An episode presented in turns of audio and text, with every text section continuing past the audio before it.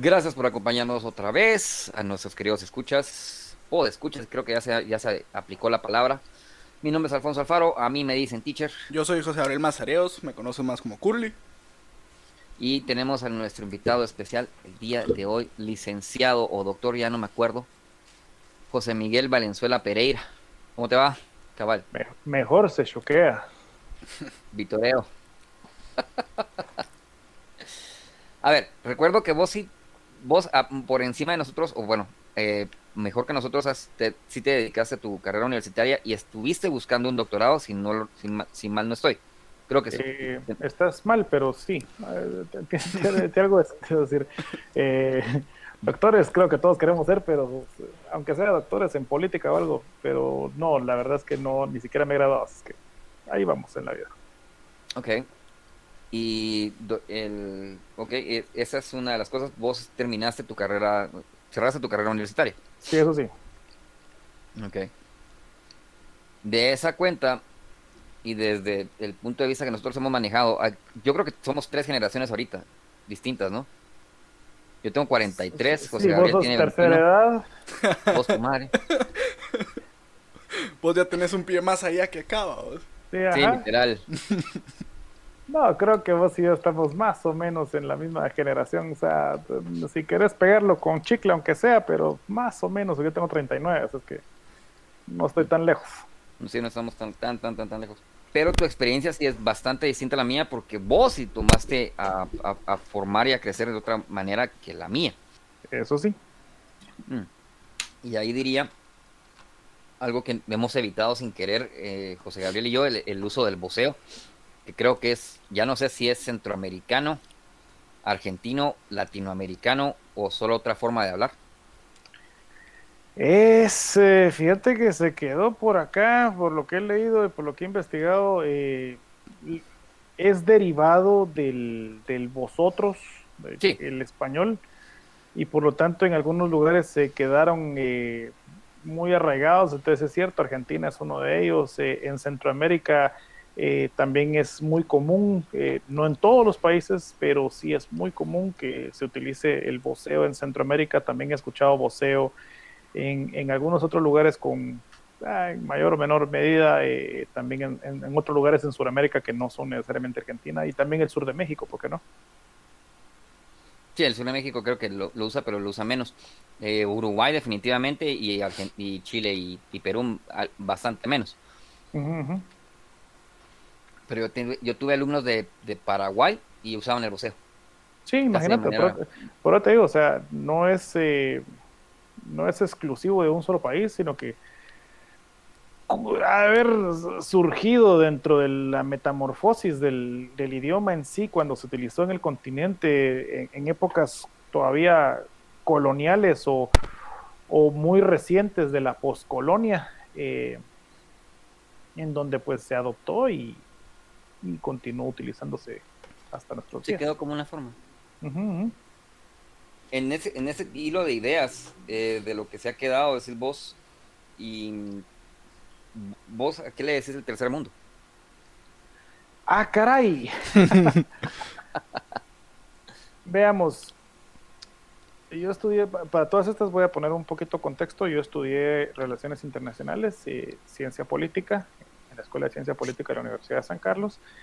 Eh, y por lo tanto, puede que me escuche un poquito teórico, porque sí voy a, voy a, a utilizar palabras que no son necesariamente mías, eh, pero para poder ejemplificar un poquito más eh, sobre de qué estamos hablando del, precisamente del tercer mundo. Conceptualmente, se habló de un tercer mundo en un principio cuando eh, durante la Guerra Fría se mencionaba del mundo capitalista, del mundo donde imperaba el capital, eh, entiéndase mucho del mundo occidental, eh, iba a ser considerado como el primer mundo y el comunismo iba a ser el segundo mundo. eh, el que estaba dominado por las ideas de la Unión Soviética y, de la China comunista, de la, del Vietnam eh, y todos estos países que ya se habían hecho más hacia la tendencia comunista o socialista. Eh, el asunto es que de repente se dio alguien, se dio cuenta que dijo, miren, aquí algo no cuadra, porque entonces si lo dividimos así, lo ponemos de, una forma muy dual, es decir, solamente tenemos primero o segundo mundo, nos vamos a dar cuenta que hay países que no encajan ni en el primero ni en el segundo, porque no impera el capital, pero tampoco son socialistas. Entonces, ¿qué podemos hacer con todos esos países que no pertenecen ahí? Y entonces, eh, digamos que en ese momento se les dijo, bueno, entonces esto tendría que ser una especie de tercer mundo. Y se quedó. Cuando la Unión Soviética cae finalmente, la cortina de hierro, estamos hablando de 1989 con la caída del muro de Berlín eh, y del 90 con la, pues, con la finalización de la Unión Soviética, eh, decimos que prácticamente ahí desaparece el segundo mundo, aun cuando todavía quedaban países comunistas de, importancia, como lo era el caso de China, China o, el caso de Corea del Norte, el caso de Cuba, que eran pues un poco menores, pero, pero estaban ahí, ¿no? Y que en su momento en la Guerra Fría habían tenido su, su papel importante. Y entonces básicamente se quedaron dos mundos, el primero y el tercero ahí hablando un poquito de historia. Ahora, ¿qué significa el, tercer mundo para mí desde mi visión? Eh, es básicamente un país que no ha alcanzado su desarrollo, que no ha alcanzado el potencial para que el desarrollo, y estoy hablando por desarrollo, debe entenderse un desarrollo social que no ha alcanzado las condiciones necesarias para que su población pueda vivir toda eh, en una igualdad de condiciones, en una igualdad de, oportunidades.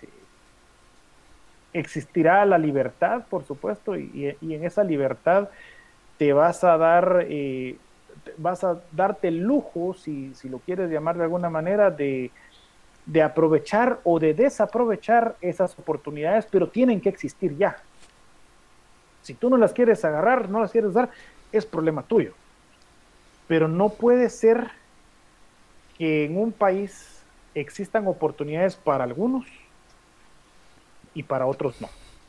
Cuando eso sucede, cuando no existe una igualdad de oportunidades, una, una igualdad de posibilidades, de accesos, de, de oportunidades, realmente ahí estamos viviendo en el tercer mundo eh, independientemente de la ideología política o de la, o de la forma en la que se hace, eh, la, en la que se maneja la economía de cada uno de los países.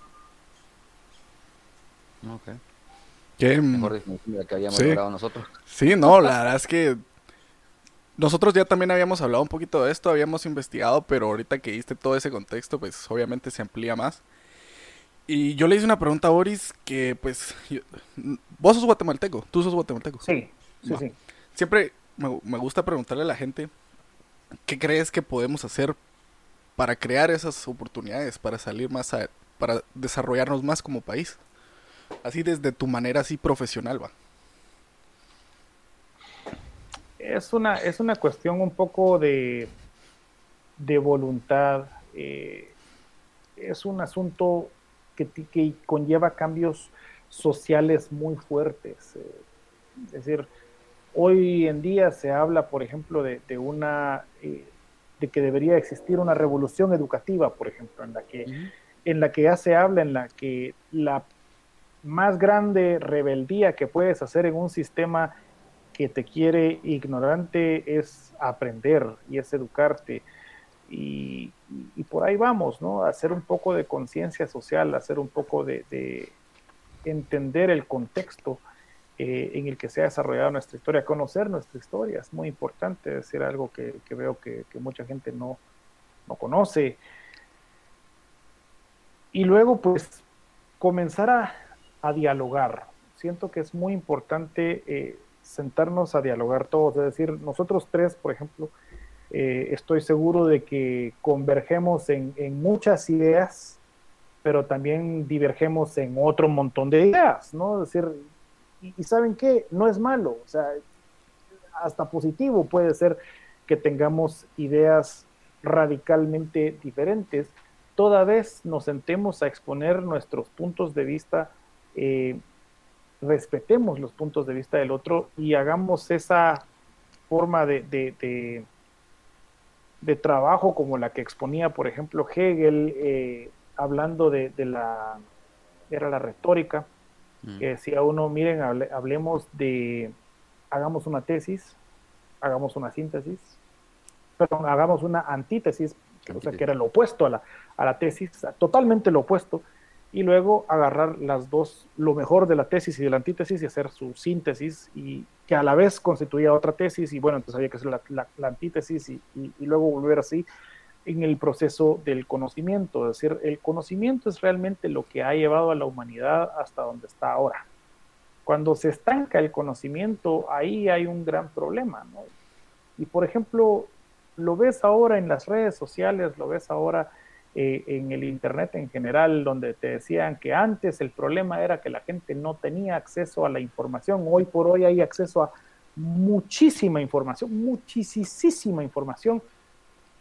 Y aún así hay gente que no, que no entiende las cosas, pues. Pero entonces ahí es otro, es otro problema. El asunto es, no hemos logrado meter a la humanidad entera en la búsqueda del conocimiento y eso sí es muy importante. Eh, ahora ya digamos, José Miguel, vos estás hablando cosas muy fumadas, ya estás agarrando un trip así. Lo, hemos tratado, la verdad. Pero, pero aterrizando, aterrizándolo un poquito más, aterrizándolo un poquito más, ¿qué es lo que se puede hacer? Es decir, como te digo, eh, o regresando a, a como era mi idea original, se vale sentarse y dialogar. Se vale sentarse y exponer tus ideas y, tenemos el derecho de exponerlas sin que la otra persona se tenga que burlar de nosotros, ¿no? O, sea, o, tenga, que hacernos de menos eh, nuestras ideas. Eh, sí hay algunas ideas que, parecen un poquito más descabelladas, digamos, que otras en, porque, por ejemplo, en ese diálogo que te estoy proponiendo, te vas a topar con ideas, eh, hablemos de algo descabellado, te vas a topar con ideas fascistas. Sí. Te vas a topar con ideas racistas, eh, mm. o sea, cosas que, realmente no van. Y entonces dices tú, bueno, ¿en dónde está el límite para ese diálogo? Eh, y en una oportunidad leí ¿no? Un, un, documento en el cual decía, mira, el, realmente el límite está en la tolerancia. Lo único que no puede ser tolerado es la intolerancia. Por lo tanto, si alguien me saliera con un discurso fascista o con un discurso machista o algo por el estilo que realmente denote una falta de tolerancia hacia determinado grupo de personas eh, con características particulares de cada uno de estos discursos, eso es lo único que no puede ser tolerado. Todo lo demás debe unirnos, todo lo demás debe eh, sentarnos a, platicar, a ver qué, qué es lo que podríamos hacer eh, para construir un mejor mejor país, un, una mejor una mejor experiencia de vida. Una mejor zona uno, voy a poner así nomás una mejor cuadra, o sea, no vamos a hacernos... No nos El barrio moderno en la zona 1.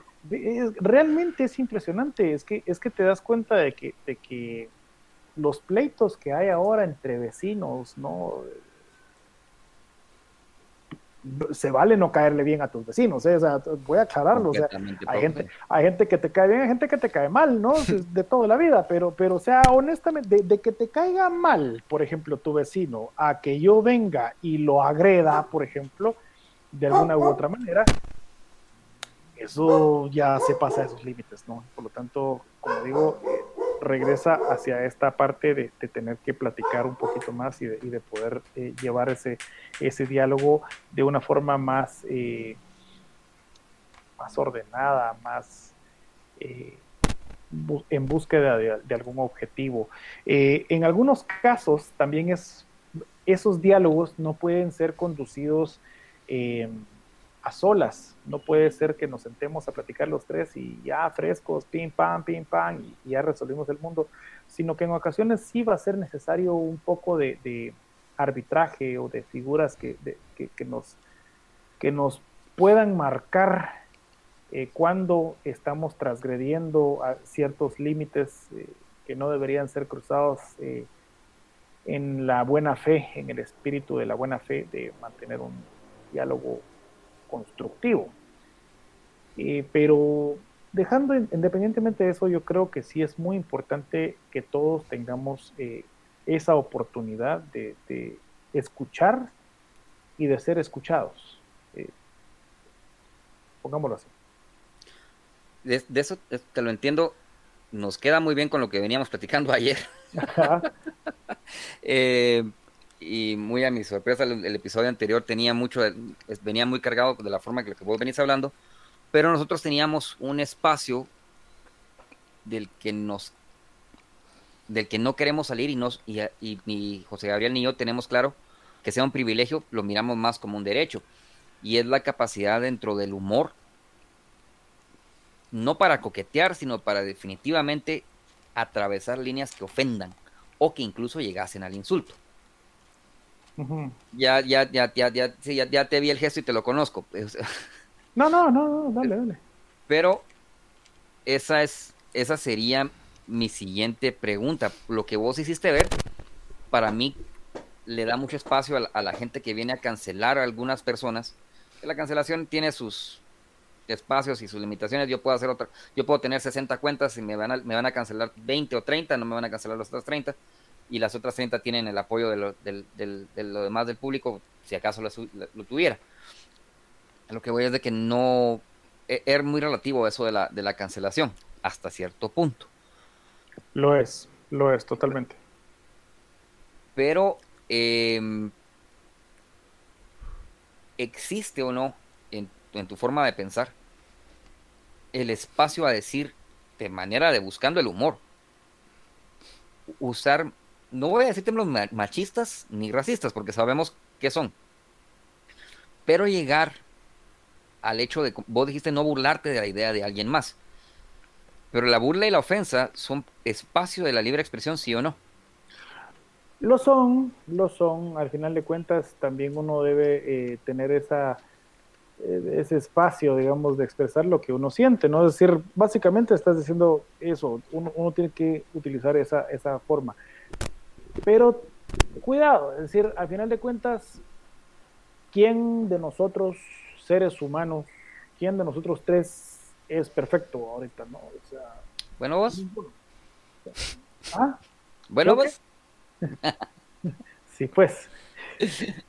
Sí, pues. En fin. Eh, entonces continuamos. El asunto es que ninguno de nosotros lo es. todos estamos sujetos a cometer errores, todos estamos sujetos a ofender a alguien, por lo tanto, en nuestra libertad de expresión, y eso creo que es, un temor que, mucha gente tiene en el momento de expresar sus ideas, pero yo te pongo la, contrapropuesta. Es decir, todos tenemos, incluso escuchando a la otra persona, o sea, te estoy diciendo, o sea, no te burles del otro, no, te lo estoy diciendo, pero ¿qué tal si el otro es el que se está burlando de uno, no? ¿Qué, qué tal si el otro es el que te está tirando tu, eh, tu, tu, cuentazo en la cara y diciéndote cosas que no querías escucharlas? ¿Qué va a pasar ahí? Ahí es donde entra en juego primero la tolerancia, cuánto vas a tolerar, cuánto puedes permitir la de, de tolerancia, cuánto puedes tolerar de esa, de esa porquería que te están lanzando en ese momento o que tú sientes que te están lanzando en ese momento. Y lo segundo, eh, tiene que ser, eh, ¿qué pasa si yo lo hago? ¿Qué, ¿Cuánto estoy dispuesto a, arrepentirme o a, o a, disculparme y todo? O sea, errores de humanos y por lo tanto, si yo cometo un error, para empezar, lo, más sencillo que se debe usar o que se debe hacer en ese momento es pedir una disculpa, ¿no? de, la manera más correcta posible, ¿no? Acorde a la magnitud del, daño que se haya hecho. Es decir, eh, ¿por qué ibas a hacer una disculpa pública, por decir algo? Porque, fue, porque la ofensa fue pública. si no, no tendría sentido. O sea, Pero la cosa es empezar por ahí, empezar con un poquito de, humildad, bajarle un par de, graditas a nuestro ego y bueno, escuchemos. Y como te digo, lo que no puede ser tolerado es la intolerancia. Entonces, eh, hay que trabajar mucho, hay que eh, entender mucho eh, por este conocimiento que te digo para entender qué es intolerancia y qué no es intolerancia, ¿no? Y, y todo eso tiene que ser, pues, medible, discutible, razonable eh, por un grupo de personas. Es decir, nadie tiene la verdad absoluta y por lo tanto lo único que se puede hacer es, seguir construyendo ese conocimiento, ¿no? O sea, desde hace siglos se viene discutiendo y, no va a parar, pues lo que ayer se tenía por, por justo, hoy se tiene por torcido, por, decir, por ejemplo, lo leí un libro y, y entonces dices, pues, ¿cómo saber estar, cuándo estás del lado correcto de la historia y cuándo no? ¿no? Es decir, dejémonos de cuentos, nosotros crecimos en un ambiente, hablando de generaciones, ¿no? Crecimos en un ambiente en donde la homosexualidad, por ejemplo, era cancelada. Por lo tanto, eh, una forma de, insultarte o de dejarte en una posición eh, menor a la de los demás era cuestionar tu sexualidad y decirte homosexual abiertamente, ¿no? Pues es un hueco de y ya. Hoy por hoy, eh, eso ha cambiado.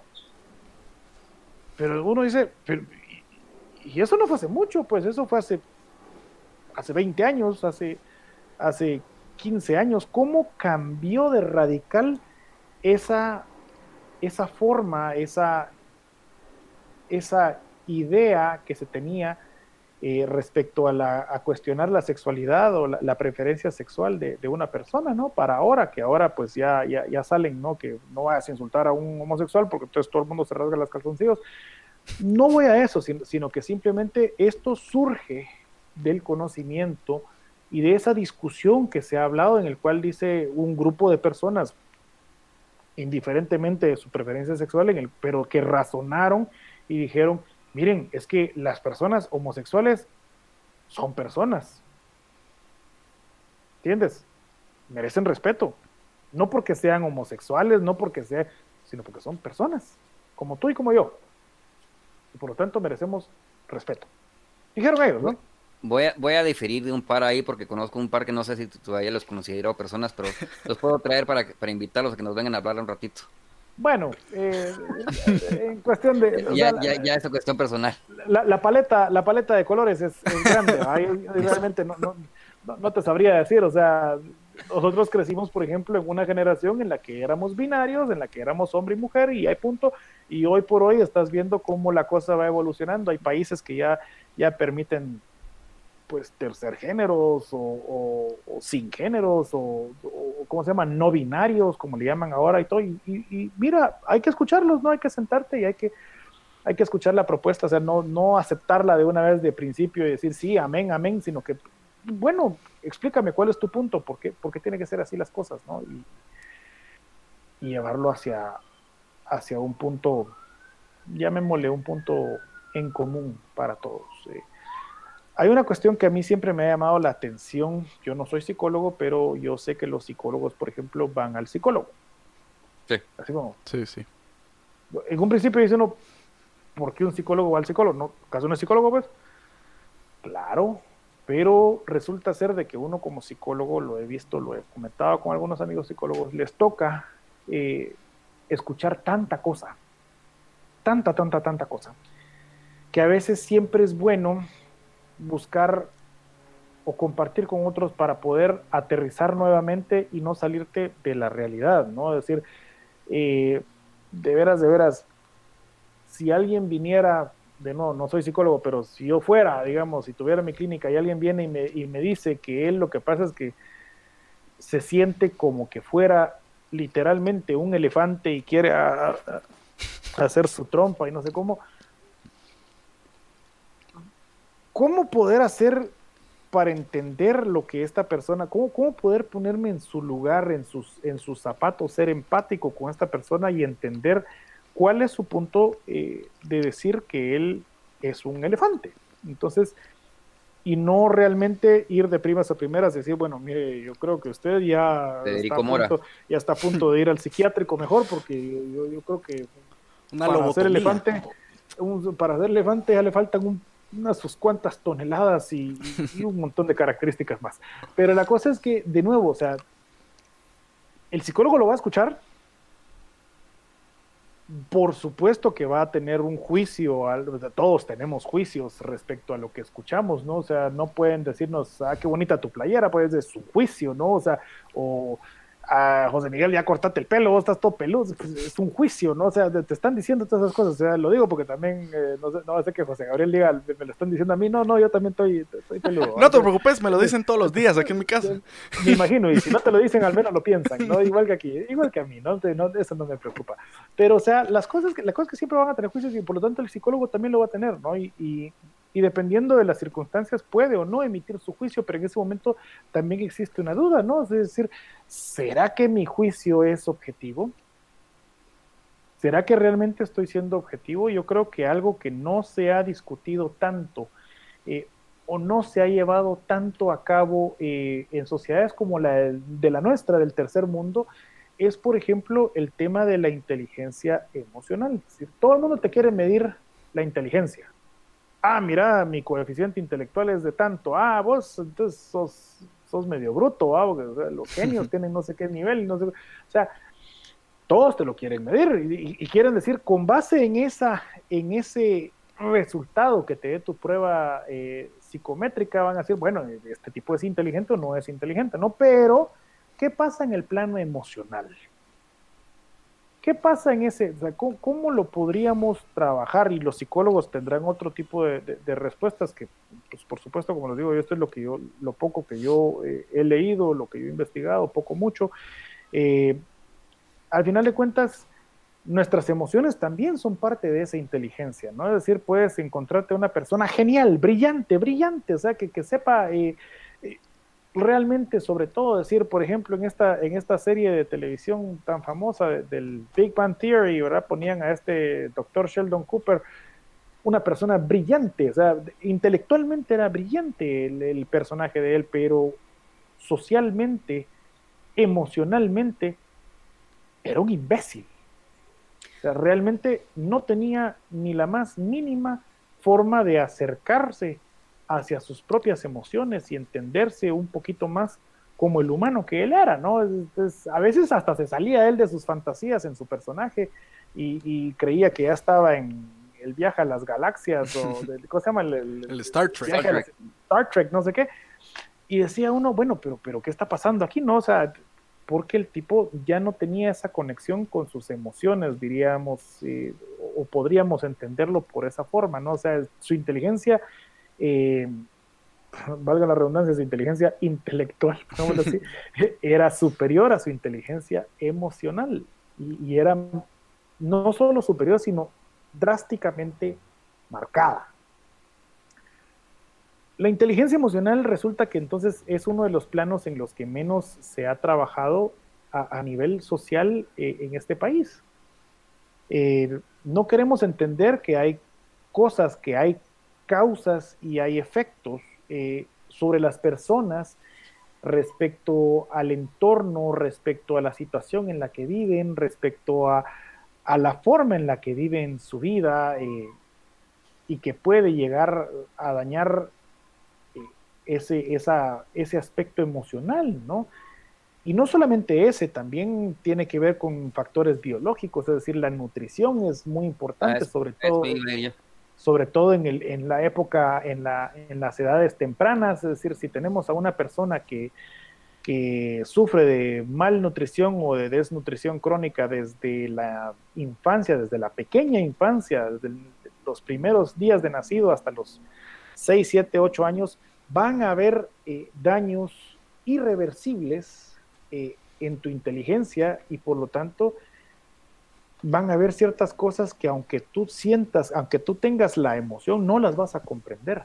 Eh, o, bueno, no tú, pero o sea, la persona que sufre esto no las va a poder comprender porque no tiene esa inteligencia para poderlas comprender. Entonces, por lo tanto, tiene que existir un balance ahí. tenemos dos, dos variantes, ahí tenemos la inteligencia y tenemos la emoción. y hay que ver cómo hacerle para que las dos estén más o menos en el mismo plano eh, con nosotros, pero de nuevo, el tema emocional no se toca. El tema emocional es para mí el que menos se trabaja. El tema eh, de, la inteligencia sí, por eso te andan, va a perseguir que tenés que leer más, que tenés que estudiar más, que tenés que ser el mejor, que tenés que ser el número uno, porque si no nunca vas a ser bueno. En fin. Pero en el tema emocional, ¿qué pasa? esa presión que te ponen para que estudies y estudies y seas el mejor y seas el número uno y seas el que ¿cómo te afecta a ti emocionalmente? ¿Cómo te cae a, ti en, esa, en los hombros esa, esa presión? Porque también revienta, ¿no?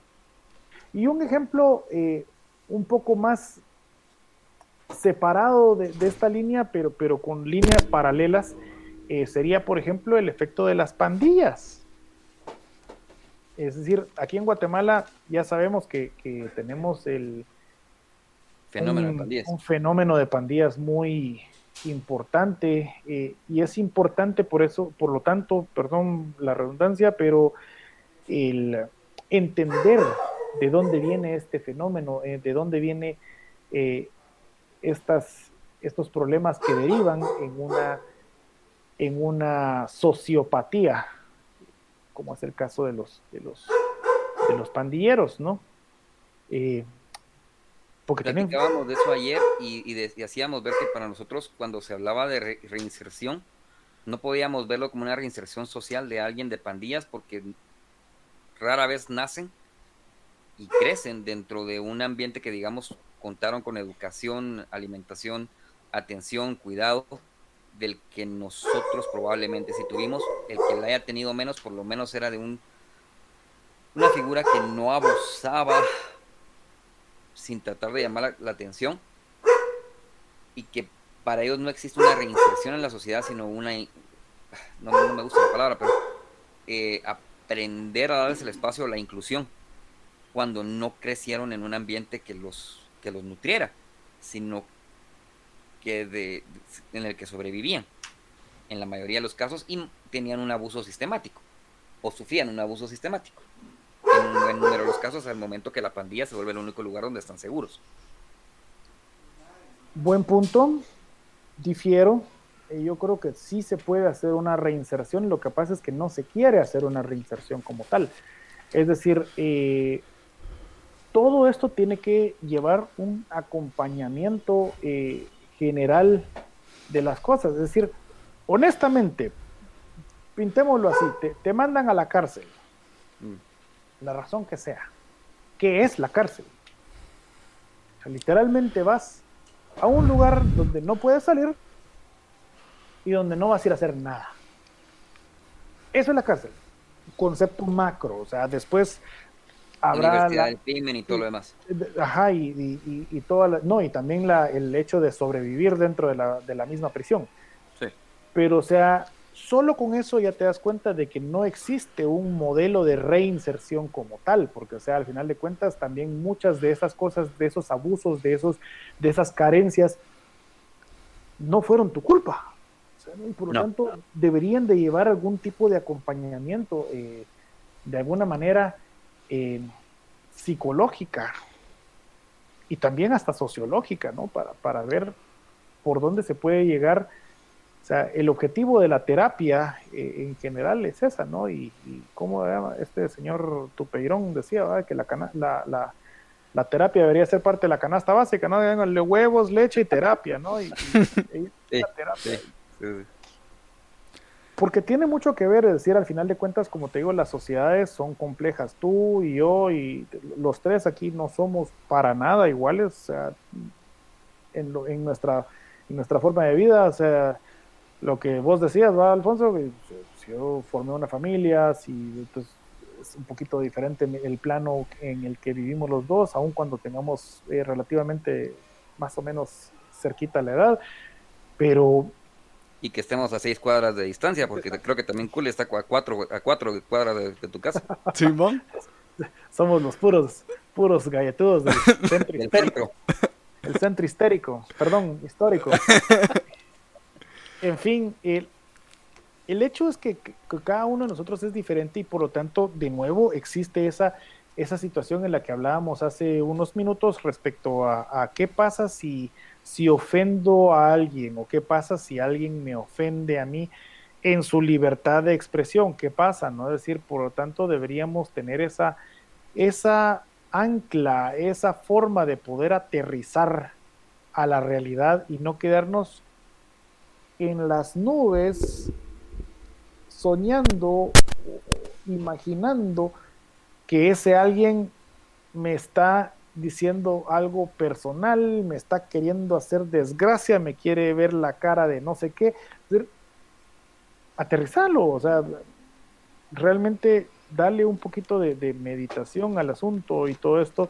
Y a veces, como te digo, necesitas un poco de meditación por eso es que también platicamos con las demás personas. O sea, entre nosotros nos contamos nuestros problemas de vez en cuando, ¿no? Es decir, nos llega a pasar, ¿no? Que si pasó tal cosa, que si, que si desde las sí, desde, condones mejor. De repente, ¿no? O ¿no? Y, o, cosas tan sencillas como vos me quedé sin internet, que joden estos de la empresa tal, eh, o, hasta cosas más graves, ¿no? Cabal, como, como puede llegar a pasar en, muchas, en muchos casos.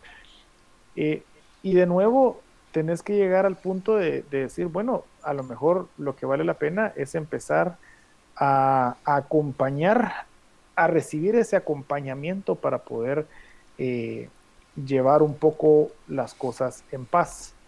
Eh, otra solución que también a mi manera de ver es un poquito es un poquito más cruel, pero al final de cuentas es una solución, es un sistema eh, legal rígido en su totalidad y que por lo tanto cuando te caiga el peso de la ley encima realmente se refiere a eso, ¿no? al peso completo de la ley y por lo tanto eh, te agarren con esos argumentos de que todos somos iguales ante la ley, ninguno es superior ante la ley, y por lo tanto si rompiste la ley tenés que, regresar a esto que ¿Y por qué digo que es un poquito más drástico? Porque es el castigo, ¿no? O siempre, siempre va a estar la opción del castigo. Si no estás, si no te disciplinas a mantenerte dentro de las normas, eh, te van a tener que disciplinar de alguna manera, te van a tener que castigar de alguna manera.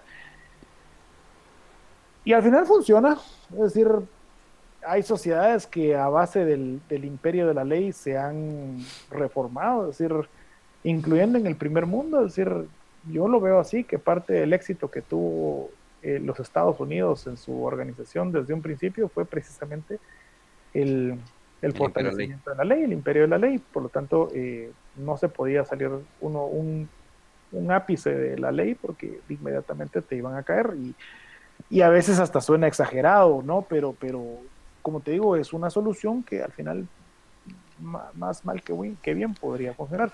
Pero de nuevo, la otra también va así. Es decir, ¿cuántos de nosotros hemos, no hemos escuchado en algún momento de, nuestros, de nuestra vida en Guatemala que tal grupo ah, resentidos, de resentidos? Eh, pongámosle, pongámosles eh, caras, ¿no? Pongamos, o sea, ¿qué pasa con los campesinos que andan protestando y cerraron la carretera? Ah, grupo de resentidos, son esos tipos de agradecidos, deberían estar porque tienen trabajo y no sé qué y no sé cuánto. Son comentarios a los que estamos acostumbrados a vivir con. Estamos tan acostumbrados que hasta pensamos que son normales. ¿Saben qué? No son normales, son comunes. No es lo mismo. no es lo normales, normales yo creo que ya tendríamos que entrarle lo normal a, otras cosas. Relativo, sí, lo normal es muy relativo. Y la otra cuestión es, eh, pero hablando siempre en ese ejemplo, es que, es que me voy a dar cuenta de que en Guatemala en realidad, por ejemplo, el resentimiento social, uy, pues, no es solo abajo, man, no está solo abajo, o sea, está en todos lados, o sea, y, está arriba, y está bien arriba también a nivel social, es decir, eh, dense cuenta de las, las formas en las que se expresa el mismísimo presidente eh, respecto a, los cuestionamientos que se le hacen respecto a al tema de las vacunas, por ejemplo, de que por qué no hay gente que se que sea gente mayor que no se ha vacunado, por ejemplo, y todo eso y, y él sale respondiendo de manera muy hepática diciendo que él no va a ir a salir correteando a la gente para que hagan su cola y vayan a vacunarse y sé qué, y así como forma, suena tan resentido, se, se, expresa él de una forma tan resentida que uno dice, no, no, no, la verdad es que el resentimiento social está en todos lados. Está en, en, el, en el lugar más... ¿Vos lo mirás como síntoma del tercer mundo o como síntoma guatemalteco? Ah, tiene que ver con el síntoma de, del tercer mundo, es decir, el magnicidio que acaba de suceder en Haití, por demás sí. lamentable y aunque la persona haya sido una, una persona pues, pues, no acorde a las a, los, a las prácticas democráticas eh, que debían de existir eh, creo que no merecía un desenlace de esa manera eh, es mi opinión personal aún así eh, ese magnicidio viene a ser una de esas explosiones de la, del resentimiento social y me dirán bueno pero es que Haití es el es el tercer mundo del tercer mundo. Primero, Guatemala está a la par de Haití. O sea, Literal. Sí, ya lo habíamos, aguas, lo habíamos mencionado un par de veces. Porque ya eh, eh, estadísticamente uh -huh. estamos casi que a la par. Y segundo, me dirán, bueno, pero si este magnicidio tendrá alguna diferencia con, por ejemplo, el magnicidio que se le hizo eh, que, contra John F. Kennedy o Abraham Lincoln, Lincoln. dentro de los Estados uh -huh. Unidos. Y la verdad es que no. No. Hay líneas no. paralelas hay líneas paralelas. Es decir, ¿cómo va a ser posible que un presidente eh, tan digno de una de las grandes naciones de este planeta, en términos muy elogiosos, haya decidido acabar con la esclavitud si ese es mi negocio? Por sí. decirte un ejemplo, ¿no? Sí, es decir, sí. obviamente existía resentimiento y por eso le causaron la muerte, ¿no?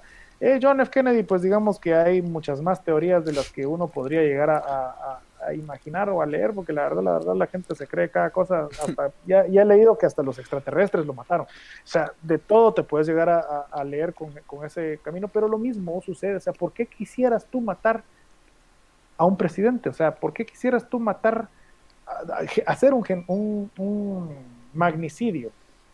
¿Por qué? Sí, creo que, ay, perdón. Creo que ya lo, ya, ya lo habíamos tocado un par de veces que esos sentimientos como el resentimiento se pasan a través de generaciones y generaciones y generaciones. Totalmente, y, y, es fuerte verlo. O sea, yo nunca lo he visto así en un nivel social alto para poder dar un ejemplo, pero sí lo he visto en un nivel social, eh, pues al, al, menos en el pueblo donde vive mi hermano, que él vive en Escuintla, en un pueblo uh, lejos, lejos, lejos. Pero la gente en cierto punto tiene tanto resentimiento y tanto odio para la gente de la capital que cuando empezó todo esto del coronavirus, ellos decían que no podía entrar nadie de piel blanca. Porque la, la, la, enfermedad del coronavirus era una enfermedad de gente rica y de gente de la ciudad. Y, y, te quedas así como. Qué, qué fuerte, qué Espérenme fuerte. Que me les hubiera hecho yo. No, sí, qué, qué fuerte es ese resentimiento para pasarlo a través de generaciones.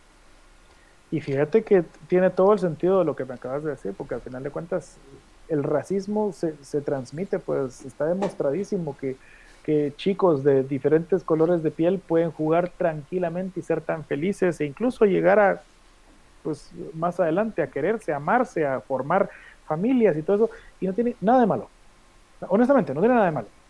Pero los comentarios, te pegan.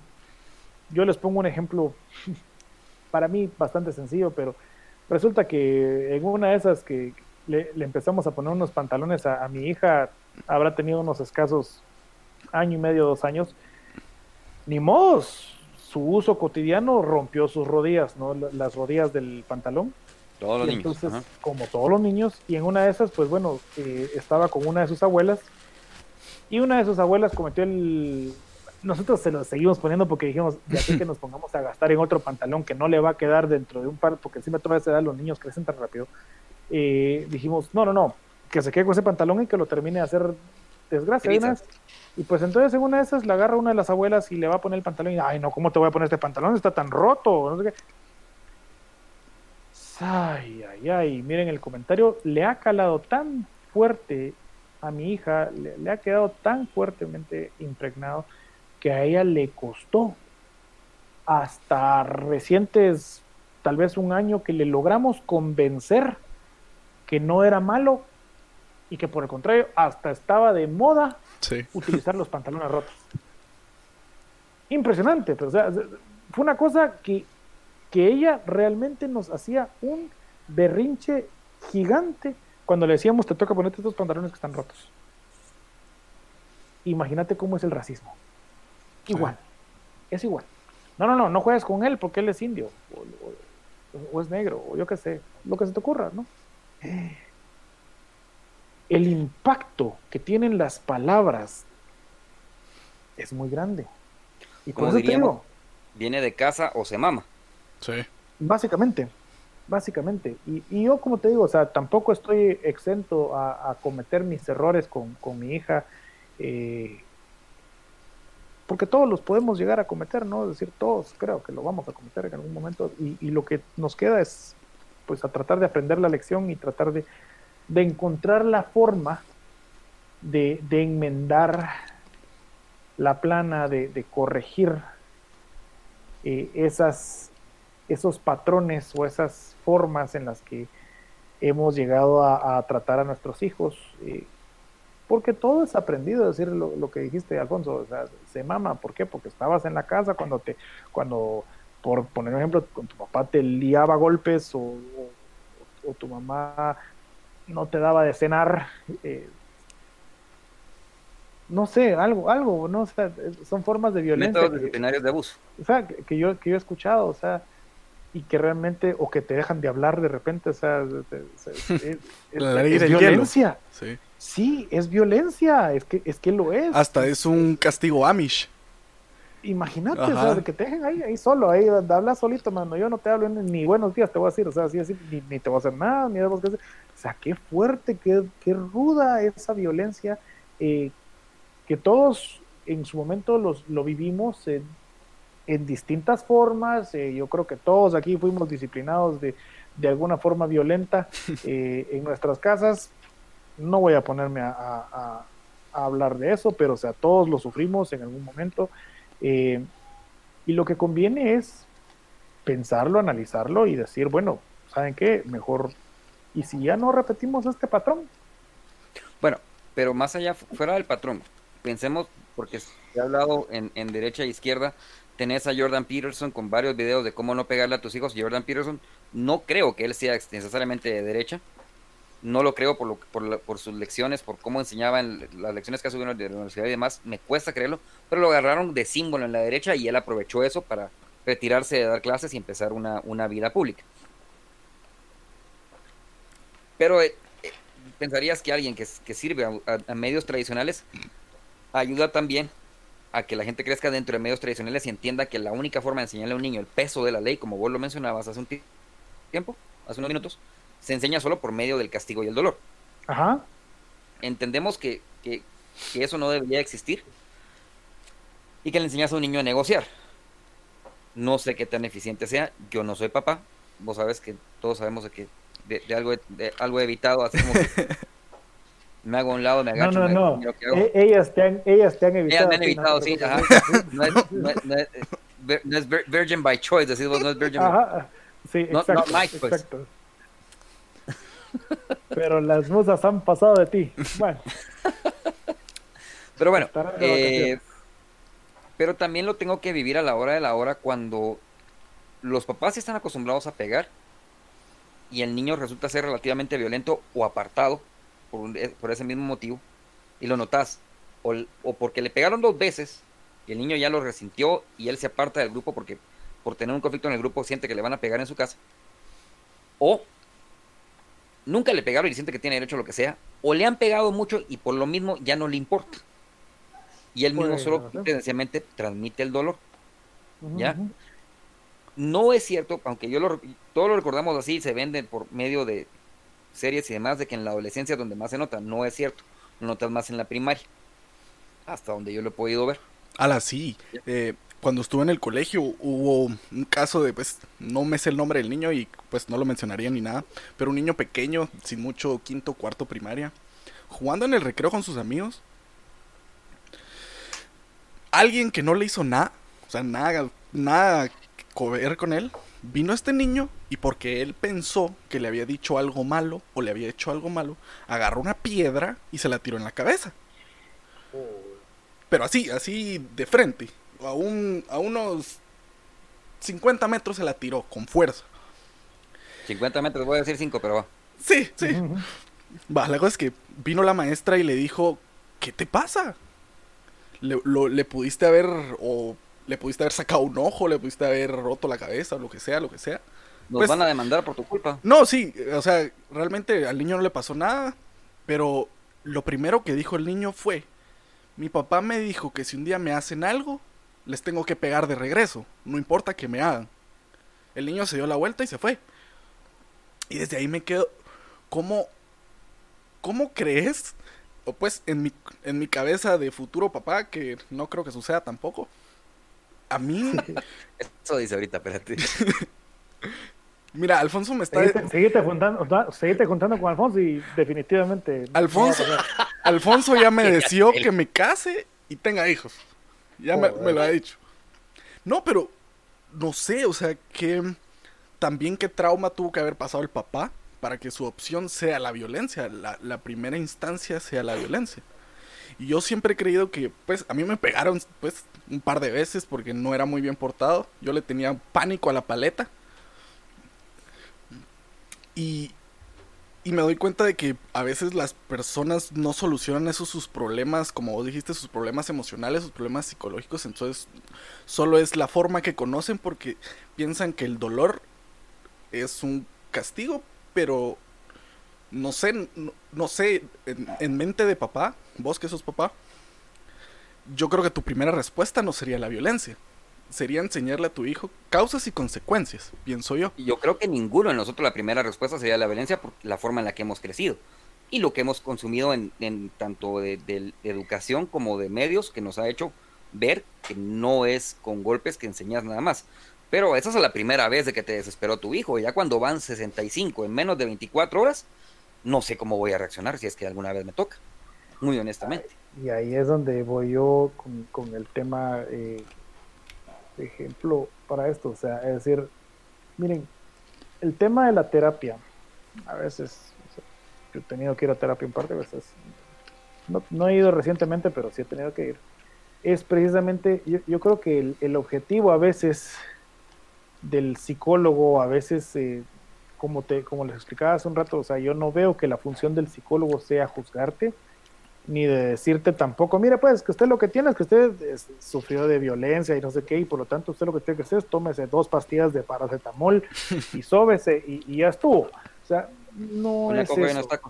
Sí, eso, eso no es la función del psicólogo, sino que realmente lo que necesita a veces es que uno caiga en su propio cinco, que uno, que uno caiga en, en su propia cuenta de cómo eh, esos patrones eh, llegan a afectarte, es decir, lo lees, eh, cómo, muchas veces resulta que el papá dijo, ah, yo, yo disciplino a mi hijo a golpes porque así me disciplinaron a mí, mira, yo salí normal.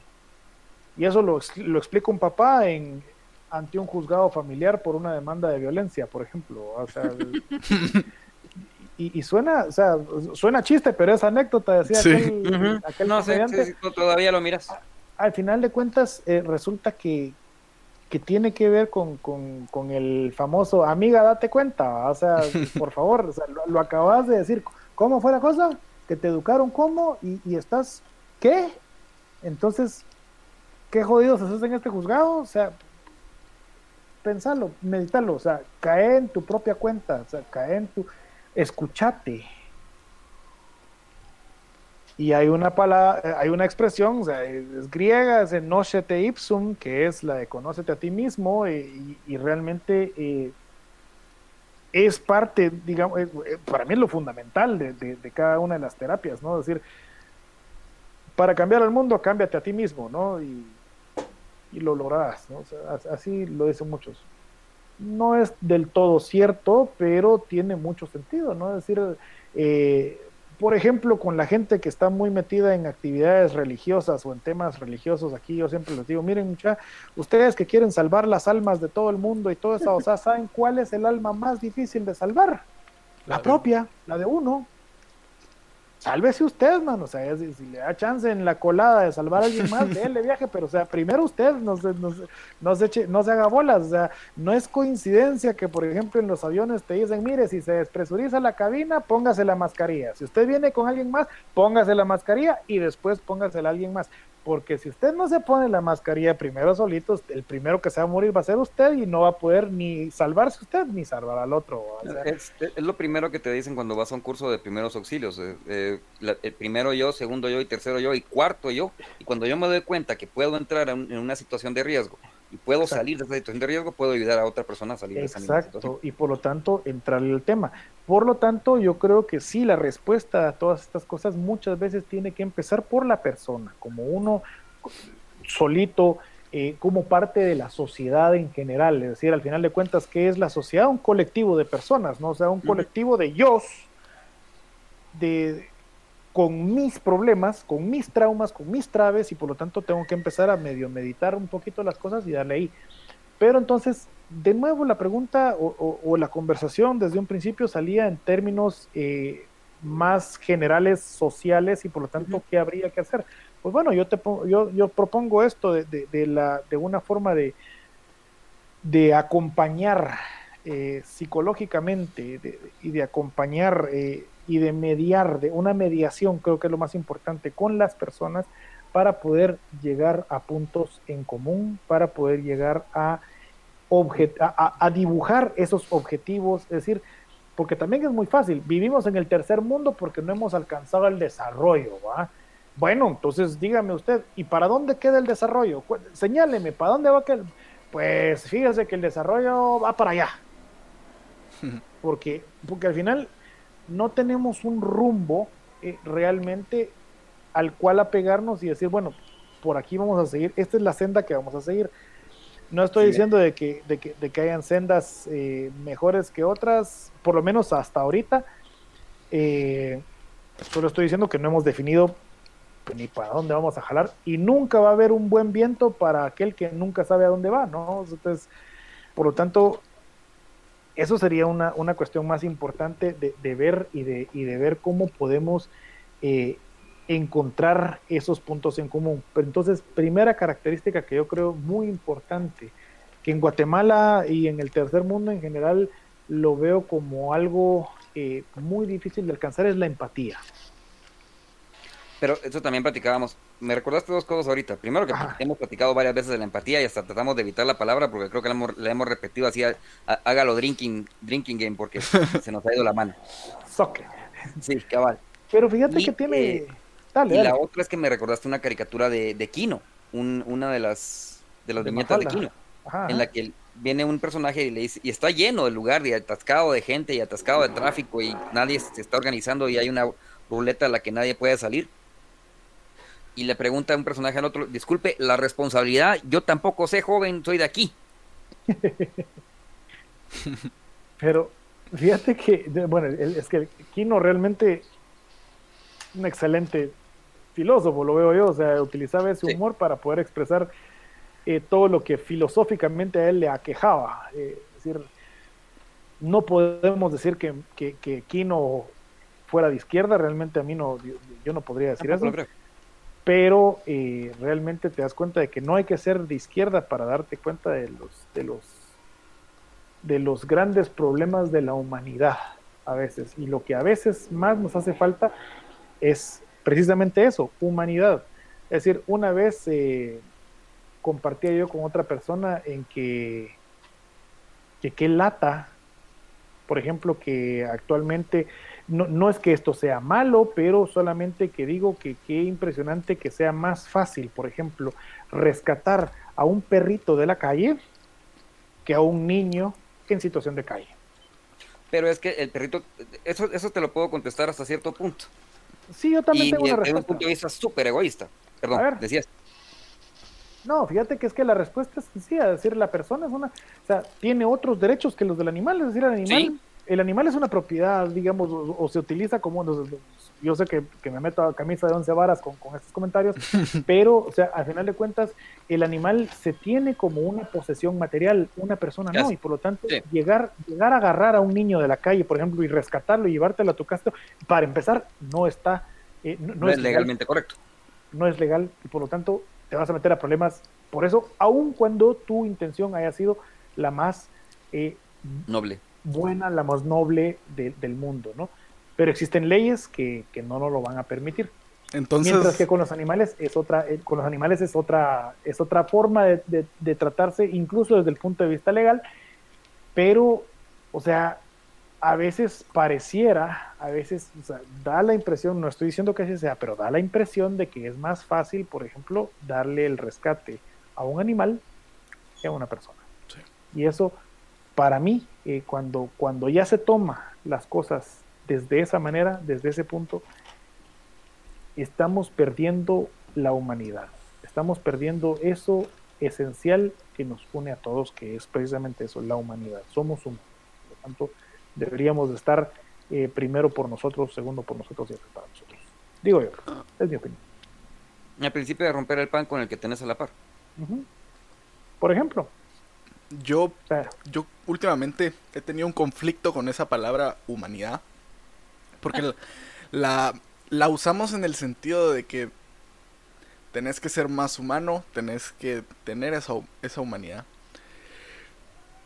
Pero la humanidad tiene su historia y todo violenta. Entonces no nunca he entendido realmente ese hecho de, de ser un, de poseer humanidad, porque al fin y al cabo somos animales en cierto punto y lo somos. Y no sé, tengo un gran conflicto con esa palabra humanidad que no he logrado resolver y, y no, no sé por qué. Yo depende de cuánta cerveza haya consumido, soy más animal que otros, pero bueno. Vos sos un bestia. Voy a editar eso, vaya. Vaya, vaya.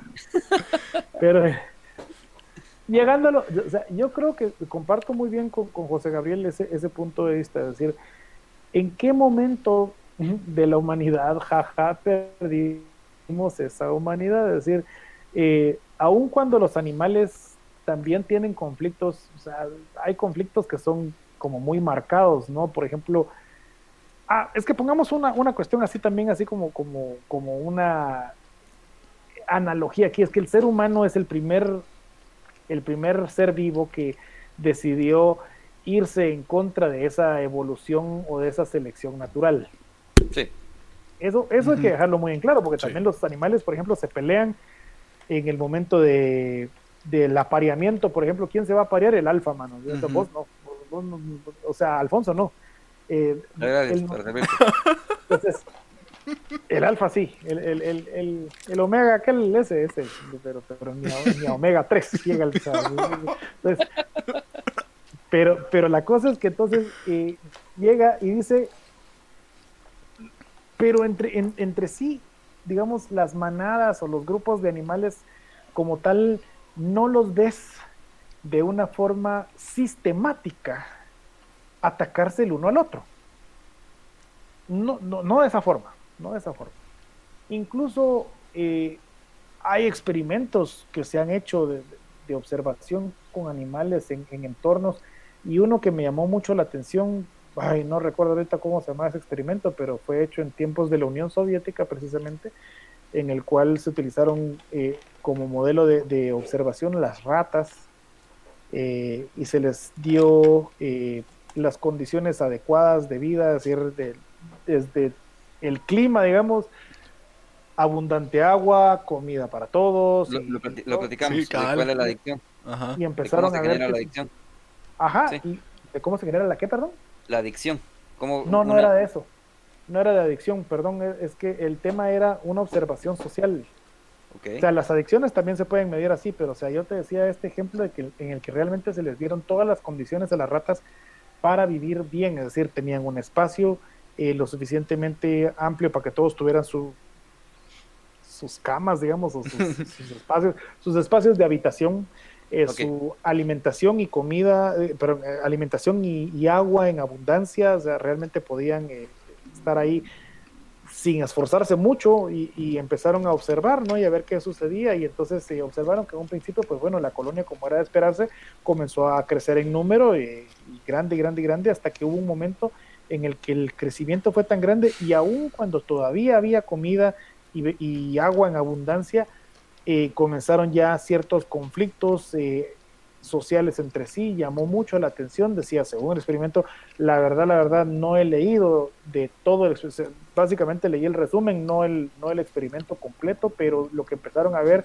fue una tendencia, por ejemplo, a, a más violencia, a que habían ciertos grupos que comenzaban a acaparar la comida, aun cuando había para todos, pero comenzaban a acaparar, comenzaron a ver, eh, a, notar bastantes eh, parejas homosexuales también, interesante, eh, o parejas que también eran heterosexuales, pero que simplemente no querían reproducirse, no, no, no se apareaban de como había sido desde un principio. Y llama la atención porque a veces eh, uno se pudiera poner a pensar de si no estamos llegando ya a, esa, a esas condiciones en las que ya simplemente hay ciertos grupos que están acaparando, en la que hay ciertos grupos que ya no quieren eh, participar más de esos modelos sociales, que ya simplemente les da igual, que ya les es indiferente. Eh, de nuevo, o sea, la homosexualidad realmente no tengo nada en contra de ellos, pero o sea, debo decirlo de que, todavía sigue el debate de si eso no es natural. Para mí que cada quien puede elegir lo que se le dé la gana, pero o sea, la cosa es que, no se, discute si eso no es natural eh, y por lo tanto tal vez en experimentos de ese tipo se puede encontrar algún tipo de, respuesta. Patrón. Eh, y por lo tanto, como les digo, el ser humano tiene dos facetas. La, faceta uno es la, faceta como individuo y la otra faceta es como individuo en sociedad. Eh, y por lo tanto, ¿qué vamos a hacer con cada una de las sociedades? Y hace poquito leía yo, por ejemplo, también un, eh, una anécdota que me llamó mucho la atención, en el cual se le preguntó a una, una arqueóloga respecto a qué le parecía, eh, cuáles habían sido los, las primeras señas de civilización del ser humano.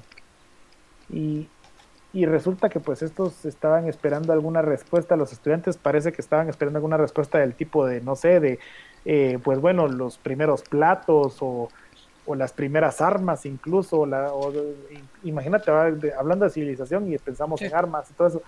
Eso era lo que estaban pensando. ¿Y qué si resulta que la antropóloga, perdón, la arqueóloga dijo, miren, lo más cercano a la civilización que hemos encontrado eh, ha sido la de un fémur eh, curado, recuperado.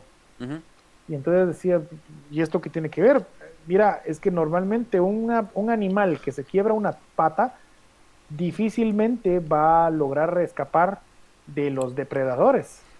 Por lo tanto, que se haya encontrado un fémur curado eh, quiere decir de que alguien se tomó la molestia de ayudar y de acompañar a esta persona mientras estuvo, eh, pues, mientras no pudo caminar, pues, pues, estuvo convaleciente y por lo tanto eso fue el ejemplo de civilización que esta persona dio y que la verdad me llamó mucho la atención porque tenía mucho sentido, ¿no? Es decir, ahí estaba la humanidad.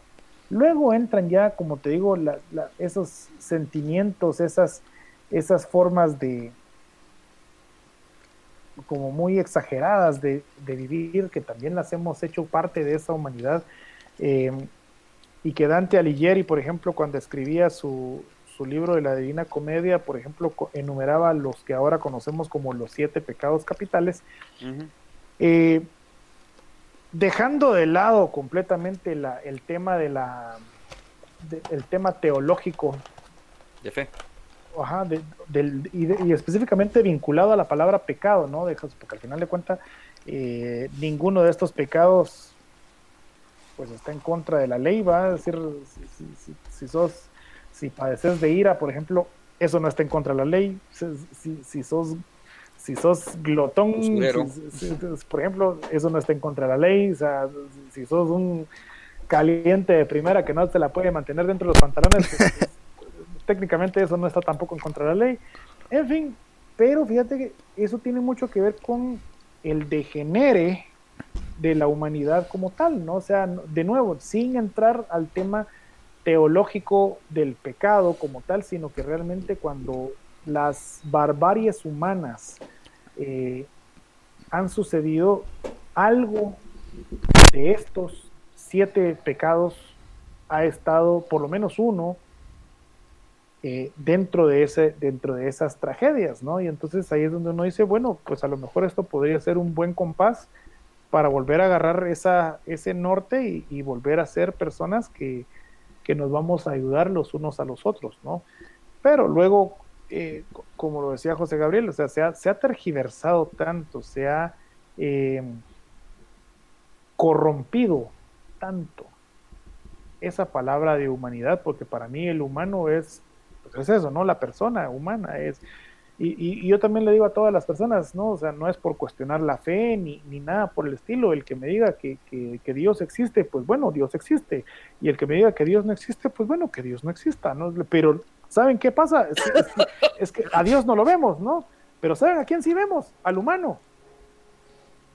O sea, el que no me cabe la menor duda de que sí existe es el humano pero siempre estamos enfocados, ¿no? Y, nos agarran con esa pastillita teológica a cada rato. mire, Dios bendiga a Guatemala, eh, eh, a cada rato llegas a tal lado, Dios lo bendiga, ¿cómo está? Y todo eso. Y siempre agarran esas cuestiones de que Dios sea lo más importante y todo esto. Y yo digo, bueno, pues está bien, si tú quieres seguir creyendo, está bien, pero ¿qué tal si empezáramos ya a apostarle por creer en el ser humano? Por eso te digo, o sea, a veces también somos muy contundentes en, en juzgar y sobre todo en juzgar a la persona equivocada, ¿no?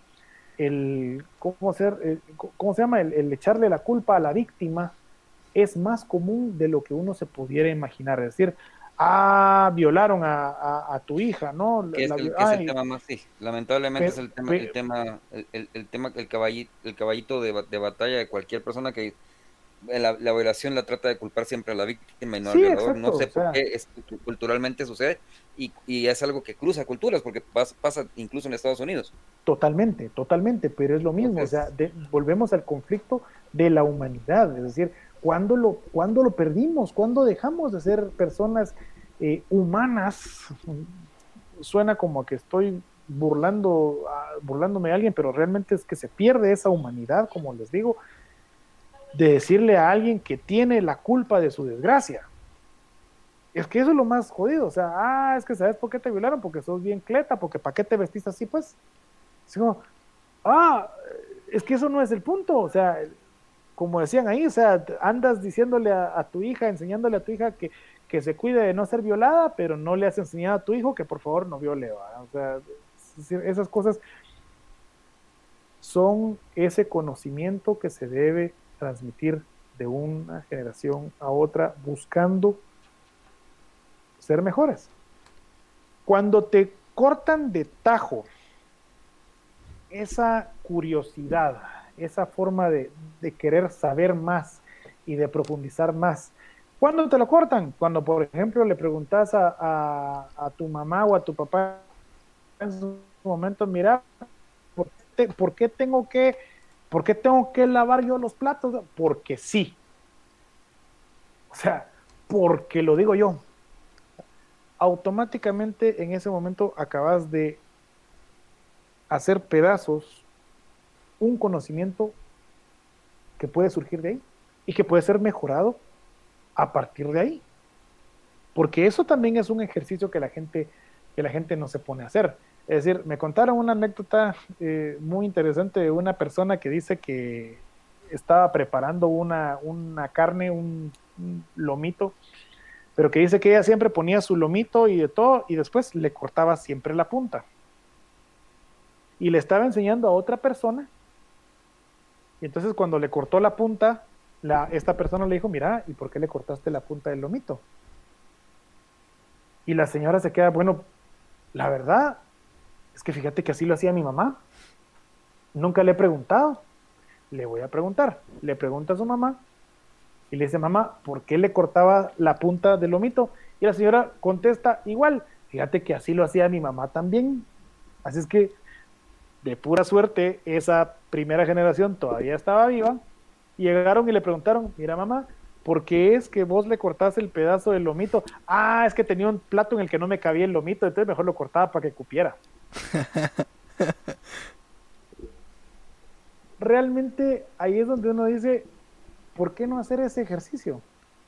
¿Por qué no ponerte a pensar y a, ese, es filosofar, ¿no? ¿Por qué no sentarte a cuestionar las cosas? Es decir, nadie tiene la razón completamente, ¿no? O sea, y como les dije hace un momento, o sea, puede que para el momento, que, que, para el, el, momento actual que vivimos, en las circunstancias actuales, en el país actual, todo, tengan sentido las soluciones, pero ¿qué, pero ¿qué va a pasar en 20 años?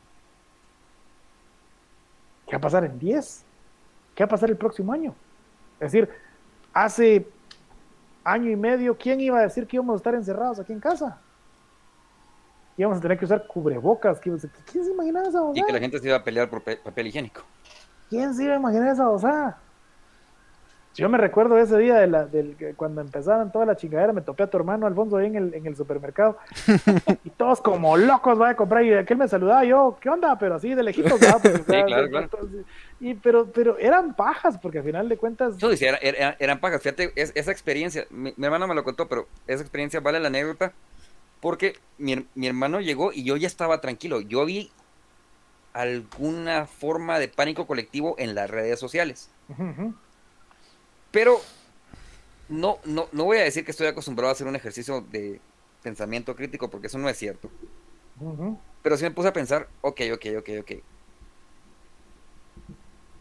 Si los supermercados están vacíos, los mercados también tendrían que estar vacíos porque no es cierto que todo el mundo en Guatemala va a ir a un supermercado. Exacto. Tan sencillo como eso. Y simple y sencillamente, es, ese fue mi único momento de pensar y iba yo, regresaba yo a la casa en bicicleta. Y volteé a ver en alguna tienda si las tiendas estaban definitivamente pues saqueadas, atacadas, o por lo menos vaciadas porque todo el mundo se puso a comprar de todo para tratar porque pensaban de que no íbamos a tener espacio para, como le pasó en España, que ni siquiera podían mandar a ordenar las cosas para que te las fueran a dejar. Hubieron como 10, 20 días que no, que no podían ni siquiera recibir productos. Y yo dije, vamos a ver si estamos a ese nivel. No vi una sola tienda que estuviera vacía de que, o que le faltara un producto que no tuvieran, ¿verdad vos? Ah, por supuesto. Entonces, y, estamos hablando de tiendas de barrio en zona 10, o sea, de las tiendas manantial, que, todavía no sabemos exactamente dónde viene tanta plata. Que ya son franquicias son franquicias. Lavadation, pero bueno, ese es otro tema. Otro 20 pesos, pero bueno. Y desde ahí, yo, yo, ya, yo venía tranquilo. Mi hermana venía de, oficina de trabajo donde todo el mundo está acostumbrado a que si la red social dice una cosa, no solo le crees a la red social, sino que generan el propio pánico interno, como que fuera dentro de un banco y alguien estornudó y le dicen, ¿a qué estornudó? Sáquenlo. Con, esa más o con ese más o menos nivel de pánico mi hermana venía agarren lo que puedan del supermercado y lo traen porque ya no nos va a quedar nada. Y eso es como que, mano, la tienda tiene de todo, el mercado va a estar abierto, solo nos tenemos que organizar para ver quién va en, turno si vos querés, si acaso llega a ser necesario. El, en el supermercado que se podrá acabar las cosas, pero aquí no va a estar, el abastecimiento está garantizado, tranquila, ¿va? Entonces, Por, por ese lado nos tocó en ese espacio, pero la verdad es que no nos duró el pánico, te digo, el momento que vos viste a mi hermano, y dos horas más. Eso fue todo. Ya de ahí solo esperar cómo, iba, cómo iban a reaccionar autoridades y demás. Pero sí vimos mucha gente como eh, que sí entró en un pánico colectivo de tengo que ver qué hago y sobre todo era gente que venía a hacer compras aquí en la ciudad que vive en la periferia, ni siquiera en, los, en, cabeceras departamentales. Y, es, y, y de ellos sí lo vi y de ellos te digo, lo entiendo porque para ellos el acceso a diferentes productos y servicios, supongo yo, será más limitado que para nosotros. Pero aún así, eh, pero aún así escuchándome hablar, perdón. Estoy escuchando. aún así. Tranquilo, eh, aún así, yo todavía no consigo identificarme por completo con semejante nivel de, de pánico cuando no era necesario y sí me ahí fue cuando yo sí le hubiera aceptado a cualquiera en ese momento que todo parecía ejercicio, un, experimento social. Sí. En ese momento, ahora ya, me dio COVID y ya de todo, a vos otra cosa fue. ¿En serio? A nosotros dos nos dio COVID. en diferentes tiempos, pero sí, sí nos dio. Yo sigo invicto mucha, pero bueno. Me pegaron una huevón hace un par de semanas, pero ahí les cuento. Yo... El tema es... Oh. Ajá. No, Yo, iba, yo solo quería dar que con eso del pánico y los experimentos sociales, pues si, si te pones a, pues, a leer libros de apocalipsis y todo eso, realmente nunca encontrás ninguna situación en que la humanidad realmente se quede estable. Totalmente. Entonces es, pues uno, es, es ciencia ficción, es lo que queramos, pero ya lo, ya lo vivimos en, en, cierto punto y te das cuenta de que en un momento así, pues nos vamos a ir para abajo. Mira, por eso digo yo desde un principio de que, de que si se recordaban de cuando nos decían de que el problema de la humanidad era que no tenía acceso a la información. No, no es cierto. Y luego, y luego ahora que está ahí todo, pues vemos que no, no, no era, era, ese el problema. El, el asunto es precisamente la falta de pensamiento crítico. Porque, como dice el dicho, en río revuelto, ganancia de pescadores. No es por exagerar, es decir, ahorita lo que mencionas, Alfonso, es muy interesante porque sí es cierto. Fíjate que nosotros nos agarró el, el, el súper, la verdad no íbamos con histeria porque por dicha eh, ya teníamos papel higiénico y un montón en ese entonces. Pero realmente, fíjate que qué mate de risa nos coincidió con que ese día, justo ese día fue un lunes, nosotros teníamos programado ir al supermercado. Era tu día, era tu día de súper. Era nuestro día de súper, fíjate, ya estaba planificadísimo, o sea, no, no te exagero, teníamos ya todo meditado para ir ese día al supermercado. Y fuimos y esa osada estaba una locura. Y por supuesto, sí. como te digo, nos topamos con tu hermano y saludamos y, y, todo. Y, pero mira, dije yo, qué bueno que no veníamos a comprar papel higiénico porque ya no había. Segundo, dijimos, bueno, vamos a ir a comprar una que otra cosita y realmente nos costó un montón conseguir un montón. Pero algo muy curioso, ¿va? nosotros llegamos a la sección de pastas y no habían ya casi nada de pastas, eh, de, de pastas comestibles, eh, excepto la lasaña, ¿va? Y yo, bueno, tomé unas lasañas que encontré por ahí, me las traje a la casa porque dije, bueno, si, si no hay otra pasta, pues bueno, me llevo esta y hacemos una lasaña. Pero alguien después se mofaba en redes sociales, miren, se, se, acabaron todas las pastas, menos las lasañas. Eso quiere decir que nadie sabe cocinar lasaña. o hasta la fácil. tortilla, vaya. Exacto, o sea, es, es más fácil hacer la, el espagueti, bañarlo en una salsa de naturas o yo qué sé, córtale, mi chavo. Pero, o sea, el, el tema es ese de, de de que realmente no había que ponerle mucho esfuerzo, porque la verdad, la verdad, las pastas son muy básicas. Pero mira, fuimos ese día y coincidimos y cabal vimos esa histeria versus los mercados que al día siguiente nos tocó ir, porque eso fue en la tarde-noche y al día siguiente fuimos al mercado y mira, todo estaba pues un, un, poquito de movimiento, pero realmente que yo te dijera, llegué al mercado, el mercado estaba vacío, no, no, es mentira, eso, eso no era cierto. No era cierto, no era y, cierto.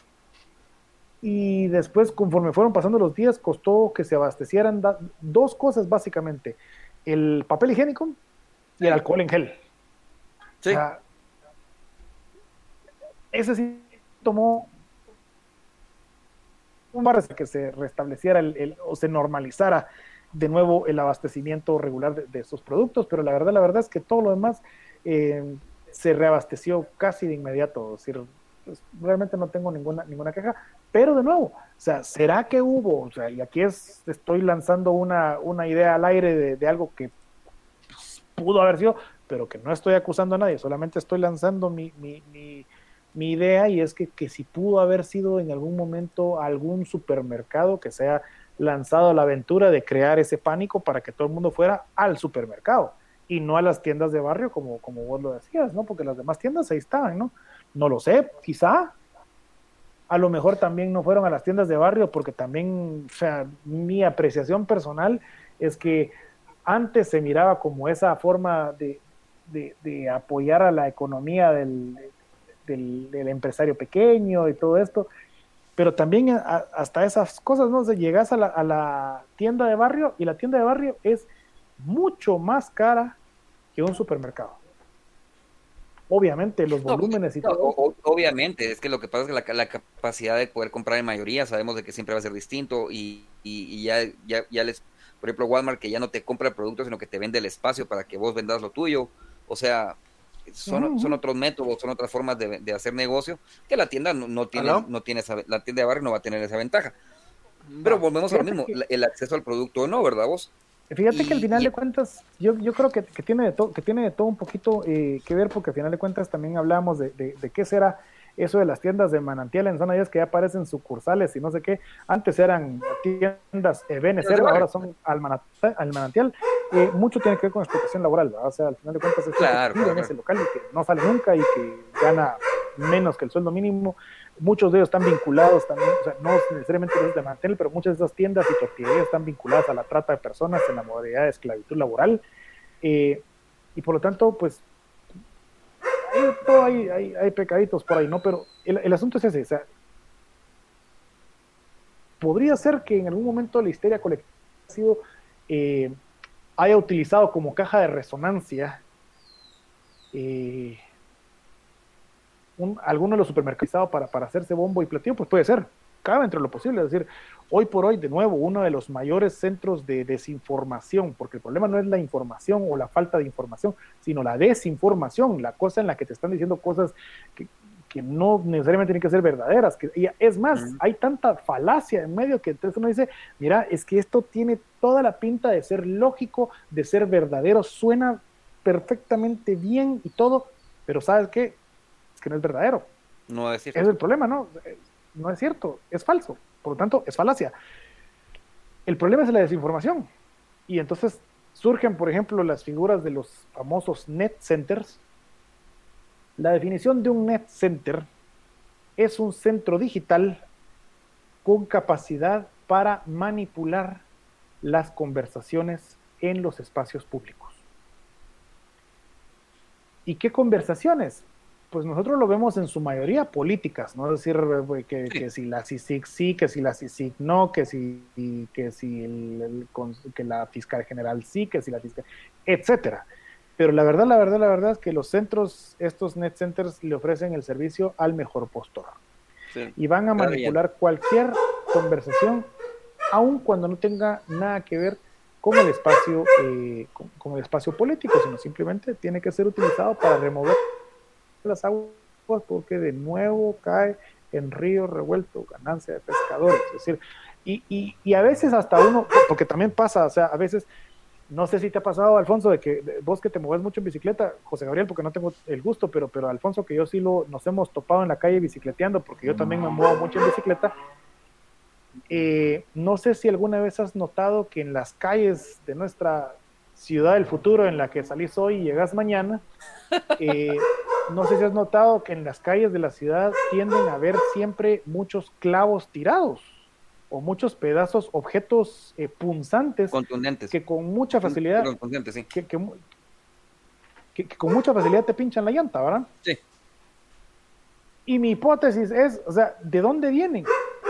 Porque puedo entender que encuentre un tornillo, por decirte un ejemplo, o una tuerca y decir, bueno, es que venía el carro temble, temblequereca y taca, taca, taca, taca, y se le cayera, se venía destartalando y pues dejó tirado un tornillo. Pero un clavo.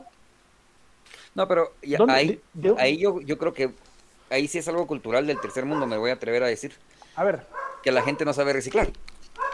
Entonces, que sí, no. Hay, hay gente que te para tirando un pedazo de, de, aparato o, de, o de mueble viejo y te lo paran tirando en la calle para ver si se lo llevan los de la basura. Que ese pedazo se, lo van a parar se va a parar despedazando en una esquina y quien le sirvió cada parte la va a agarrar así y los demás pedazos, que podrían ser clavos, puercas, tornillos y demás, se van a ir repartiendo por toda la calle que tenés. Esa es una. Otra que sabemos que nuestros eh, eh, nuestros camiones recolectores no tienen, pues están atascados de diferentes tipos de productos y los mira rebosar en algún momento. En ese rebozo se va a caer más de alguna otra cosa, de algún aparato o, maquinaria, que es muy probable también. Fíjate que, fíjate que también tiene mucho sentido lo que me estás diciendo. No te lo voy a negar, yo ya he pensado en esa posibilidad también. Pero cuando te topas con clavos, con cosas que realmente, de nuevo, objetos punzantes, punzocortantes, que te pueden pinchar una llanta en calles o callejones en donde realmente no hay tanto acceso de, transportes de este tipo de, mercancías, ni siquiera de la basura, te podría decir yo, me queda la duda. Y realmente es que también, está también, ¿verdad vos? Entonces también es muy probable. Exacto, de hecho, a ese punto me iba a referir, o sea, es muy común que vayas a encontrar un montón de clavos tirados en cercanías a los pinchazos no van a ser tan tontos, no van a poner los clavos enfrente del pinchazo, pero sí te los van a dejar precisamente como a tres cuadras para que cuando pinches llanta llegues justo al pinchazo. Pues ayer quedó Pero una. ahí vamos a, a- ahí vamos a qué es más importante y es yo creo que es uno de los problem- nuestros problemas y tal vez síntomas o problemas del tercer mundo que no sé si lo podemos delucidar pero eh, en la cercanía que he tenido yo con, con, mi- con la gente a mi alrededor vos sabes que mi capacidad social es limitada pero ya con el tiempo y a, y a- y a las cansadas sí me acerco a la gente y, ahora- y- y tuve la oportunidad de acercarme a alguien que trabajaba en seguridad en el colegio en el que yo trabajo y él me hacía ver que el- la seguridad era un segundo ingreso para él, pero que era el ingreso más fijo, porque él se dedicaba al campo. Y tiene Ajá, tierra y algo de tierra y algo demás. Don Oscar. Ah, sí, pues, sí, pues. Que un- un- un- muy amable la persona, pero él me decía, trabajando en el campo, a nosotros ya sabemos de que si nos sale un bicho que no conocemos o la planta agarra un mal que no, que no, que, que- del que la tradición no nos contaba, tenemos que ir a tal ferretería porque de plano ellos lo fueron a votar y ya tienen la, la cura para ese, para ese mal. O son los únicos que la tienen. Y resulta que Exacto. para e- ellos no lo, ni, ni lo, ni lo acusan, ni lo reportan, ni lo denuncian, porque a la hora a la hora no tienes cómo probarlo. Más el hecho de que ese era el único lugar que tenía cómo ofrecerte la medicina para tus plantas para que no perdas tu cosecha. Y a eso voy.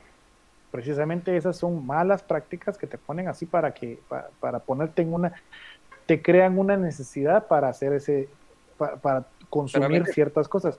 Acabas de mencionar seguridad y precisamente ahí tenemos una, una buena No, eh, forma de verlo, ¿no? O sea, una vez leí, oh, mira, aquí te regalan el miedo, te lo regalan, es gratis Mm. para venderte seguridad. Entonces, dejémonos de cuentos. O sea, Alfonso, en, en bicicleta, nunca te han dicho, nadie te ha dicho nunca, ay, no, Alfonso, no deberías de hacer eso, es muy peligroso. Nunca te lo han No, dicho. Bo- Boris, Boris me, me llamó suicida. Sí, va, sí.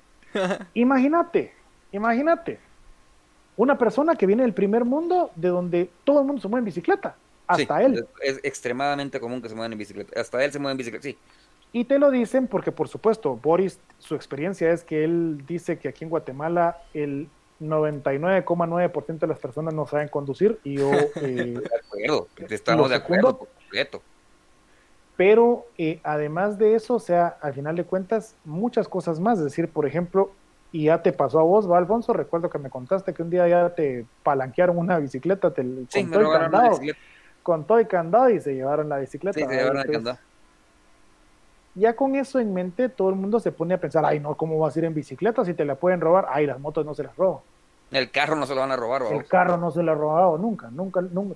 Es más, me, me da risa porque yo voy caminando y ahí vos cómo no te asaltan, vos una cosa así, ah, cuénteme algo, En- usted en nunca, carro no me van a nunca, le, asaltar. nunca le han somatado la ventana con una pistolita y le dicen, mira, o sea, Sí. o sea, dejémonos de mentiras, pero somos, somos tan, tan, tan burros en ese sentido, tan, tan consumistas, que creemos, tenemos la idea de que tener carro es mejor para tu seguridad.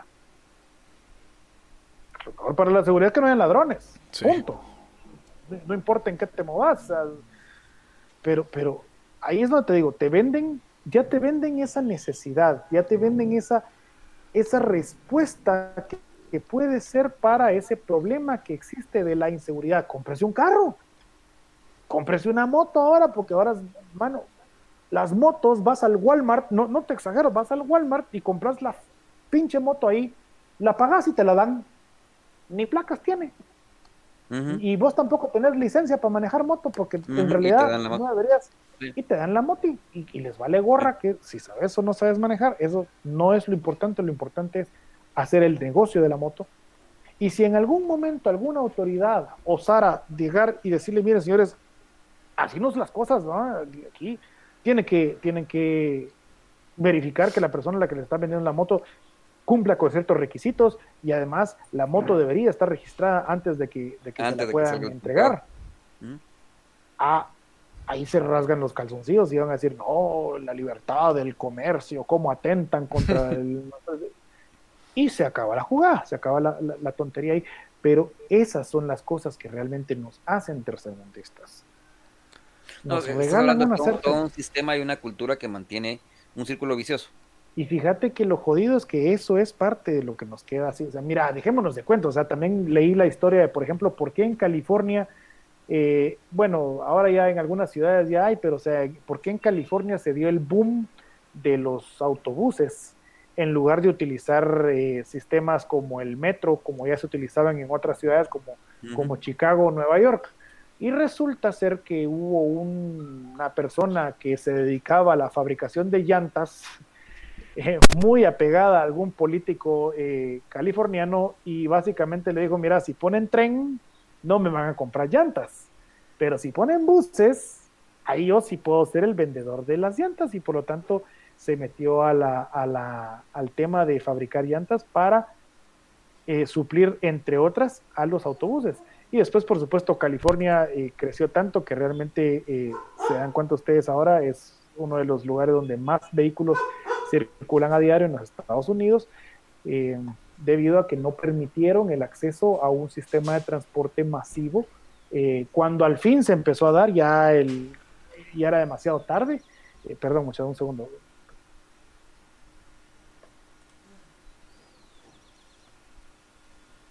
Esto lo editamos, no importa.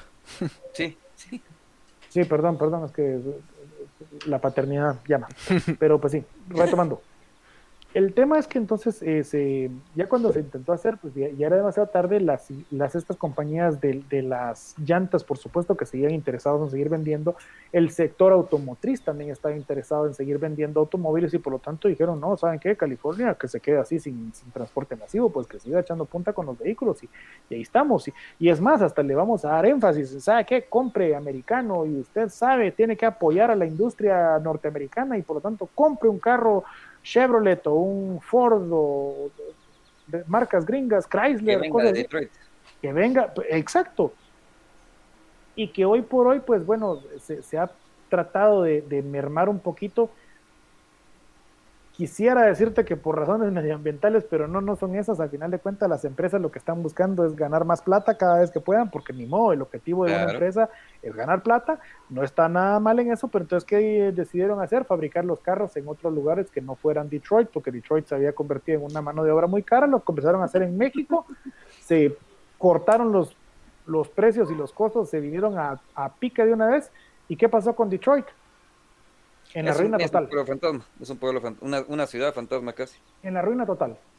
Sí. ¡Wow! Así sí, se puede afectar. Un, no, una, es, un... es, lo que se acusaba al comunismo, pero que, tam, que, tampoco voy a defender al comunismo, pero no, se acusaba pero... que el comunismo iba a conseguir que las ciudades como Detroit, y, y, se ponía a Detroit como ejemplo, iba a parar siendo una, un pueblo fantasma y lo consiguió el capitalismo. Es que ahí es donde te digo, al final de cuentas las ideas surgen y surgen, pero, pero solo los charlatanes se ponen a, a realmente eh, a buscar absolutos. A buscar absolutos extremos y todo eso. O sea, realmente eso, eso no tiene sentido. Realmente, tanto el comunismo como el capitalismo han cometido errores garrafales eh, y no existe un sistema perfecto como tal.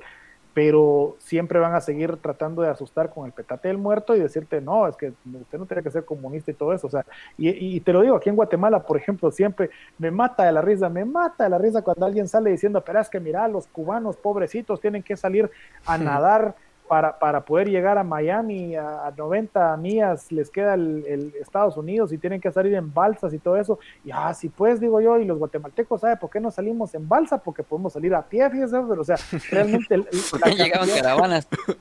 Porque realmente la cantidad de guatemaltecos que sale de Guatemala para, eh, a de, de un mejor futuro es tan la cantidad de cubanos no, salen no, de mira no es que vos, y vos y yo lo platicamos una vez y, y, uh -huh. y recuerdo que no fue hace tanto uh -huh. no ahora sí todavía estábamos trabajando en el mismo lugar pero sí creo que lo, lo platicamos que la, la, las ciudades de, más importantes para Guatemala son Nueva York Los Ángeles la ciudad de Guatemala Escuintla y, y Puerto Barrios creo ah sí. no de Shela todavía pero sí la verdad la verdad es que sí es cierto es, es, es así pero fíjate que qué tema qué fenómeno más importante por qué tienen que ahorita ya llevando esa conversación para allá del, sobre el tercer mundo, eh, la economía es dinámica. La economía sí, tiene, sí, que ser, tiene que ser dinámica. No, no es que pueda ser, debe ser dinámica. En el tercer mundo, la gente se aferra a ese. Puta, muchas veces yo, yo creo que voy a tener que suspender un segundo. Ya, ya, ya, me meo. Yo, pienso que vamos a tener que ir cerrando, tal vez, o vamos a tener que partir esto en dos, no sé. Es la primera vez que nos echamos dos horas. No, si quiere, vamos cerrando. Que él termine de dar su punto de vista y cerramos. Sí. Pero es que eh, lleguemos a una síntesis, porque sí me gustó todo lo que dijo, pero creo que vamos a tener que ponerlo en, donde lo miramos. Entonces, ¿qué son síntomas del tercermundismo y, y qué es lo que nos gustaría parar? competencia desleal, para empezar. Incluso lo platicábamos ayer, que, era, que era parte de, observar algunas cosas. Ah. Protección a la niñez. Sí. Y... Mm, Enseñar el pensamiento crítico. También, también había algo que había mencionado Boris, pero no me acuerdo, pero tengo la idea, pero como me gustó lo que lo hizo. Lo siento, lo siento. Se nos olvidó que es lo que dijo Boris y ahora me va, me, va a tocar a mí aguantarlo y disculparme con él y vos sabes cómo es de difícil eso. Ah, pues bueno, suerte la tuya. Pero mira, regresando a esto, o sea, la economía tiene que ser dinámica, la economía tiene que ser así. O sea, a veces estás arriba, a veces estás abajo. Y me eché un libro, eh, básicamente se llama ¿Quién gobierna los Estados Unidos? Se llama. Muy, muy interesante la obra. Eh, en el cual pues básicamente ponía y exponía cómo la, los, las élites poderosas económicas en los Estados Unidos habían cambiado en 50 años, ¿no? O sea, los, y por supuesto el libro es un poquito viejo, por lo tanto, eh, vamos a decirte que los mismos ricos de la década de los 1920 no eran los mismos que los ricos de los 1970s. Eh, no quiere decir de que esos ricos ya no sean ricos, pero, es decir, cosas habían cambiado. En los 20, por ejemplo, estaba Rockefeller, por ejemplo, eh, millonario, pero ahora, ¿Roque quién? Porque, o sea, tenés a Jeff Bezos. No, es Roque, es el doctor malito. el doctor malito. Pero, pero, imagínate, tenés, tenés gente como Jeff Bezos o, ¿cómo se llama este cuate? El, el Bill Gates o o este otro, el de Tesla, este se me olvida. Elon este, Musk. Elon Musk, thank you. Eh, que son mega archimillonarios que realmente dejaron. Es otra generación, o sea, viene la tecnología, viene el comercio ligado y, por lo tanto eh, puedes llegar a ser pues, pues tan eh, adinerado como, como te sea posible, pero, pero en Guatemala no sucede ese fenómeno. Y saben qué, en el, en el tercer mundo en general no sucede ese fenómeno. Eh, porque también miraba yo una cuestión muy interesante. Eh, literalmente yo creo que tengo por aquí la, página abierta que dice eh, qué es lo que sucede cuando, literalmente cuando la política, even with most institutional reform projects failing, it is understandable why trying to change a poor country's institutions feels urgent. In many poor countries, the government is often the only game in town and wields significant influence on the economy. O sea, poniéndolo en, perspectiva, resulta ser que, la, que la, lo único que hay, lo único que hay para hacer en determinados países es hacer política. Y realmente cuando te pones a, a analizar la historia de Guatemala como tal, así ha desarrollado sus políticas económicas desde el inicio de la República. Es decir, estamos a las puertas de celebrar un bicentenario de no sé qué pajas, pero cuando, cuando lees respecto a esa independencia que se, que se dio en su momento eh, de Guatemala, te lo ponen tan hermoso, tan, tan, tan romántico, diciendo que buscábamos esa libertad y tantas, no, no, no, no, no, la corona española esperaba que en vez de en vez de mandar oro se le debiera. Eso es lo que Pero imagínate, o sea, todo, el montón de sarta de, de, pendejadas que se ha escrito y realmente te das cuenta, en Guatemala no hubo una guerra de independencia.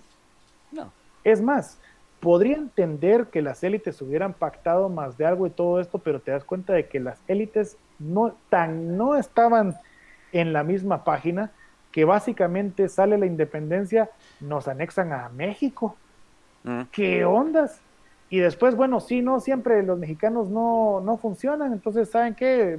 mandemos a la, a la, chingada a los, a los mexicanos y entonces eh, hagamos nuestra propia federación, pues esa federación nació muerta.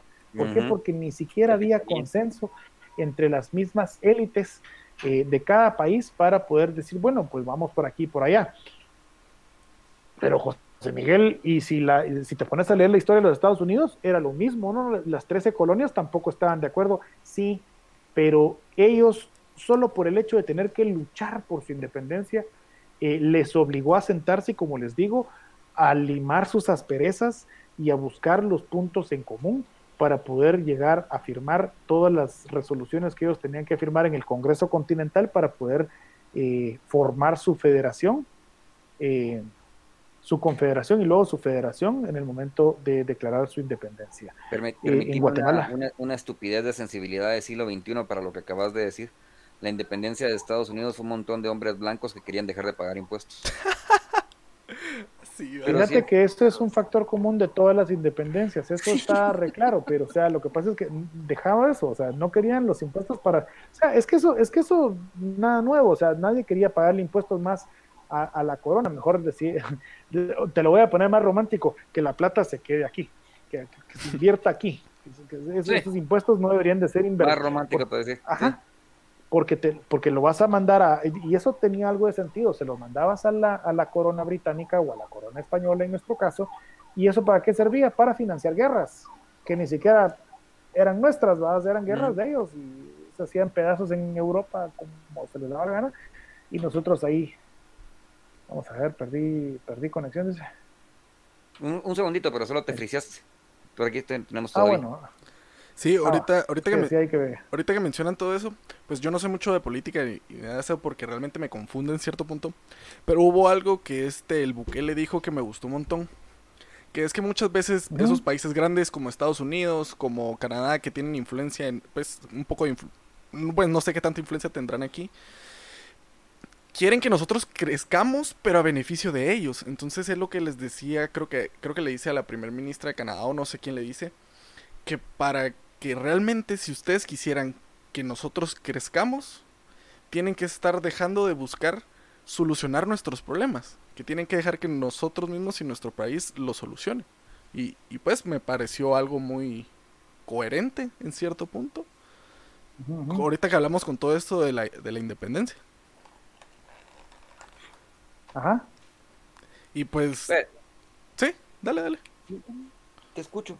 Lo que sucede es que yo como lo miro, a mí, no se me olvida, pero vos, lo acabas de leer y no sé qué tanto se te quedó. Y yo ya, yo ya no sé si es ficción, historia antigua o blueprint, o sea, eh, forma de actuar social, la patria del criollo, ¿verdad vos? Porque tampoco creo que se aplique solo para Guatemala.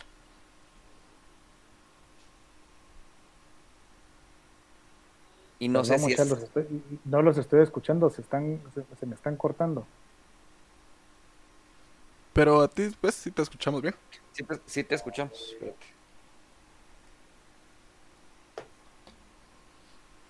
Bueno, sigamos. ¿Me escuchas? Sí, sí te escucho. Ahora sí. Lo que pasa es que te, estaba, te había perdido un rato. Pues eh, necesitamos ir cerrando porque yo creo que los dos tenemos eh, vamos a tener que dejarlo para, para, otro, para, para, para más oportunidades que platiquemos con José Miguel, como nos quedamos con Boris. como nos, quedamos nos quedó un montón en Tinter. Pero sí, entonces, te voy a agarrar en síntesis. Voy a tratar de, de, poner en una, en una poner en una, en una sola nuez. y es, sería, como lo hemos platicado, protección al menor de manera holística, si se quiere ver así. Eh, enseñar un pensamiento crítico a la mayor cantidad de personas posible. Y algún nivel de unidad en beneficio común entre todas las partes posibles que puedan sentarse a platicar. Que sabemos que ninguna de esas tres cosas es fácil pero que son los síntomas más grandes, pero que como no están pasando son los síntomas más grandes probablemente de qué es el tercer mundismo, si nos entendemos o no. Ajá. En lo que, en lo que venimos platicando yo creo que se puede poner así.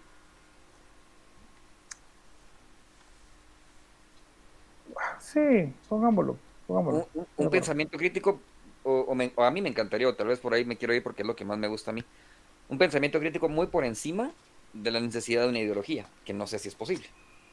Pero es que de por sí, de por sí algo así es, ¿va? o sea, generalmente, yo por eso les digo, a mí, a mí no me gusta cuando la gente lo, lo, comienza a agarrar desde el punto de vista ideológico, ¿saben qué? No es ideológico, o sea, si, quieres darte, si quieres ponerte a ver eso, eh, ideológicamente o, o, económicamente somos tan diferentes a la forma de producir de Venezuela o a la forma de producir de Cuba y sin embargo date cuenta que a nivel de, de derechos ahí estamos, pues, o sea, medio me vi sorprendido ahorita porque también a la vez de que estaba hablando con ustedes me entró ya el tweet de que hoy, por ejemplo, removieron al fiscal de, de la FESI, ¿no?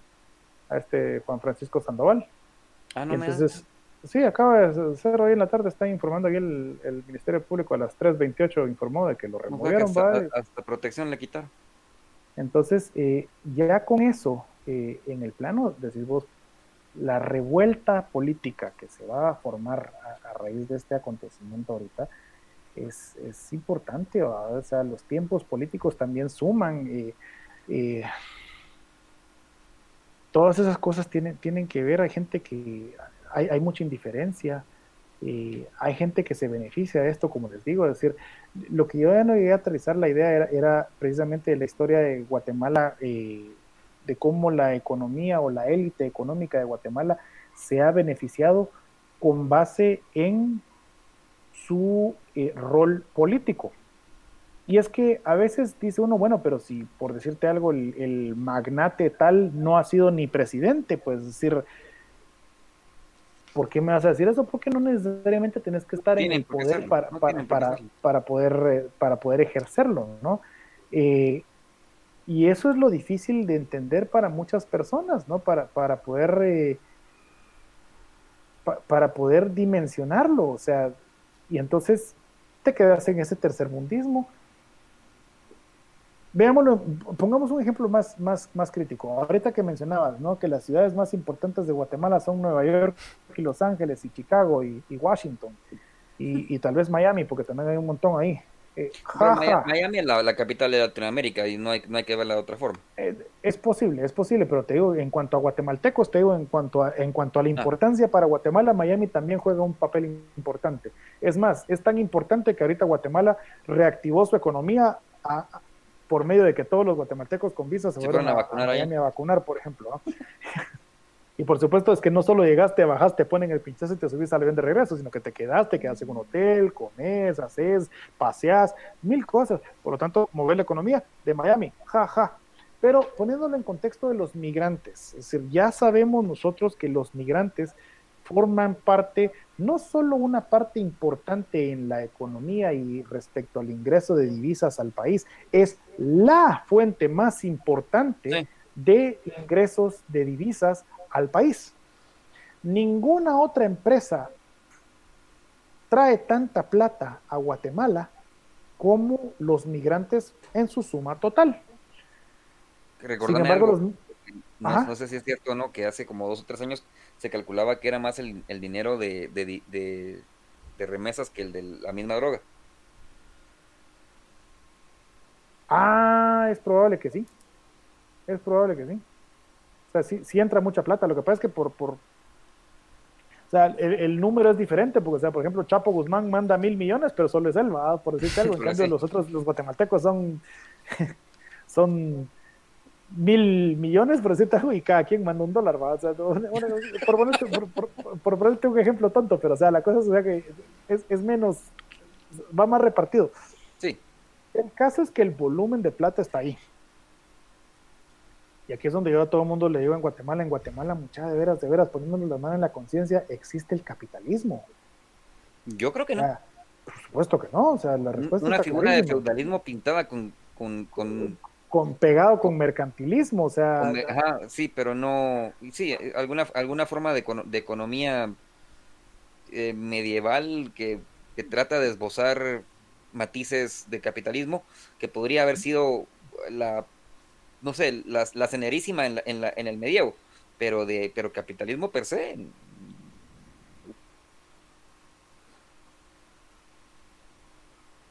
Te volví a perder. Te, te volví a perder, Alfonso. No me has perdido, soy todo tuyo. Ahí, queda, ahí quédate, no te preocupes. Tenemos que ir cerrando, señores. Yo sí me tengo que ir. Se le huevo, hermano. Bueno, en conclusión, no, la cosa es esa, de como te iba a decir, de que al final de cuentas este, este grupo, y, y ahí, y ahí voy a ir cerrando de mi conclusión, porque para que veas de cómo socialmente eh, eh, existe una diferencia, porque una vez me lo plantearon, mira, ¿será que Guatemala es un estado fallido o un estado fallado?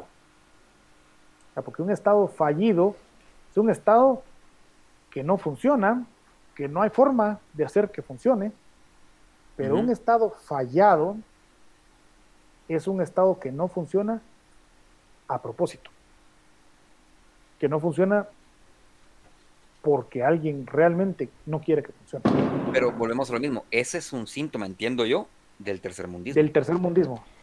Fíjate que sí, fíjate que sí.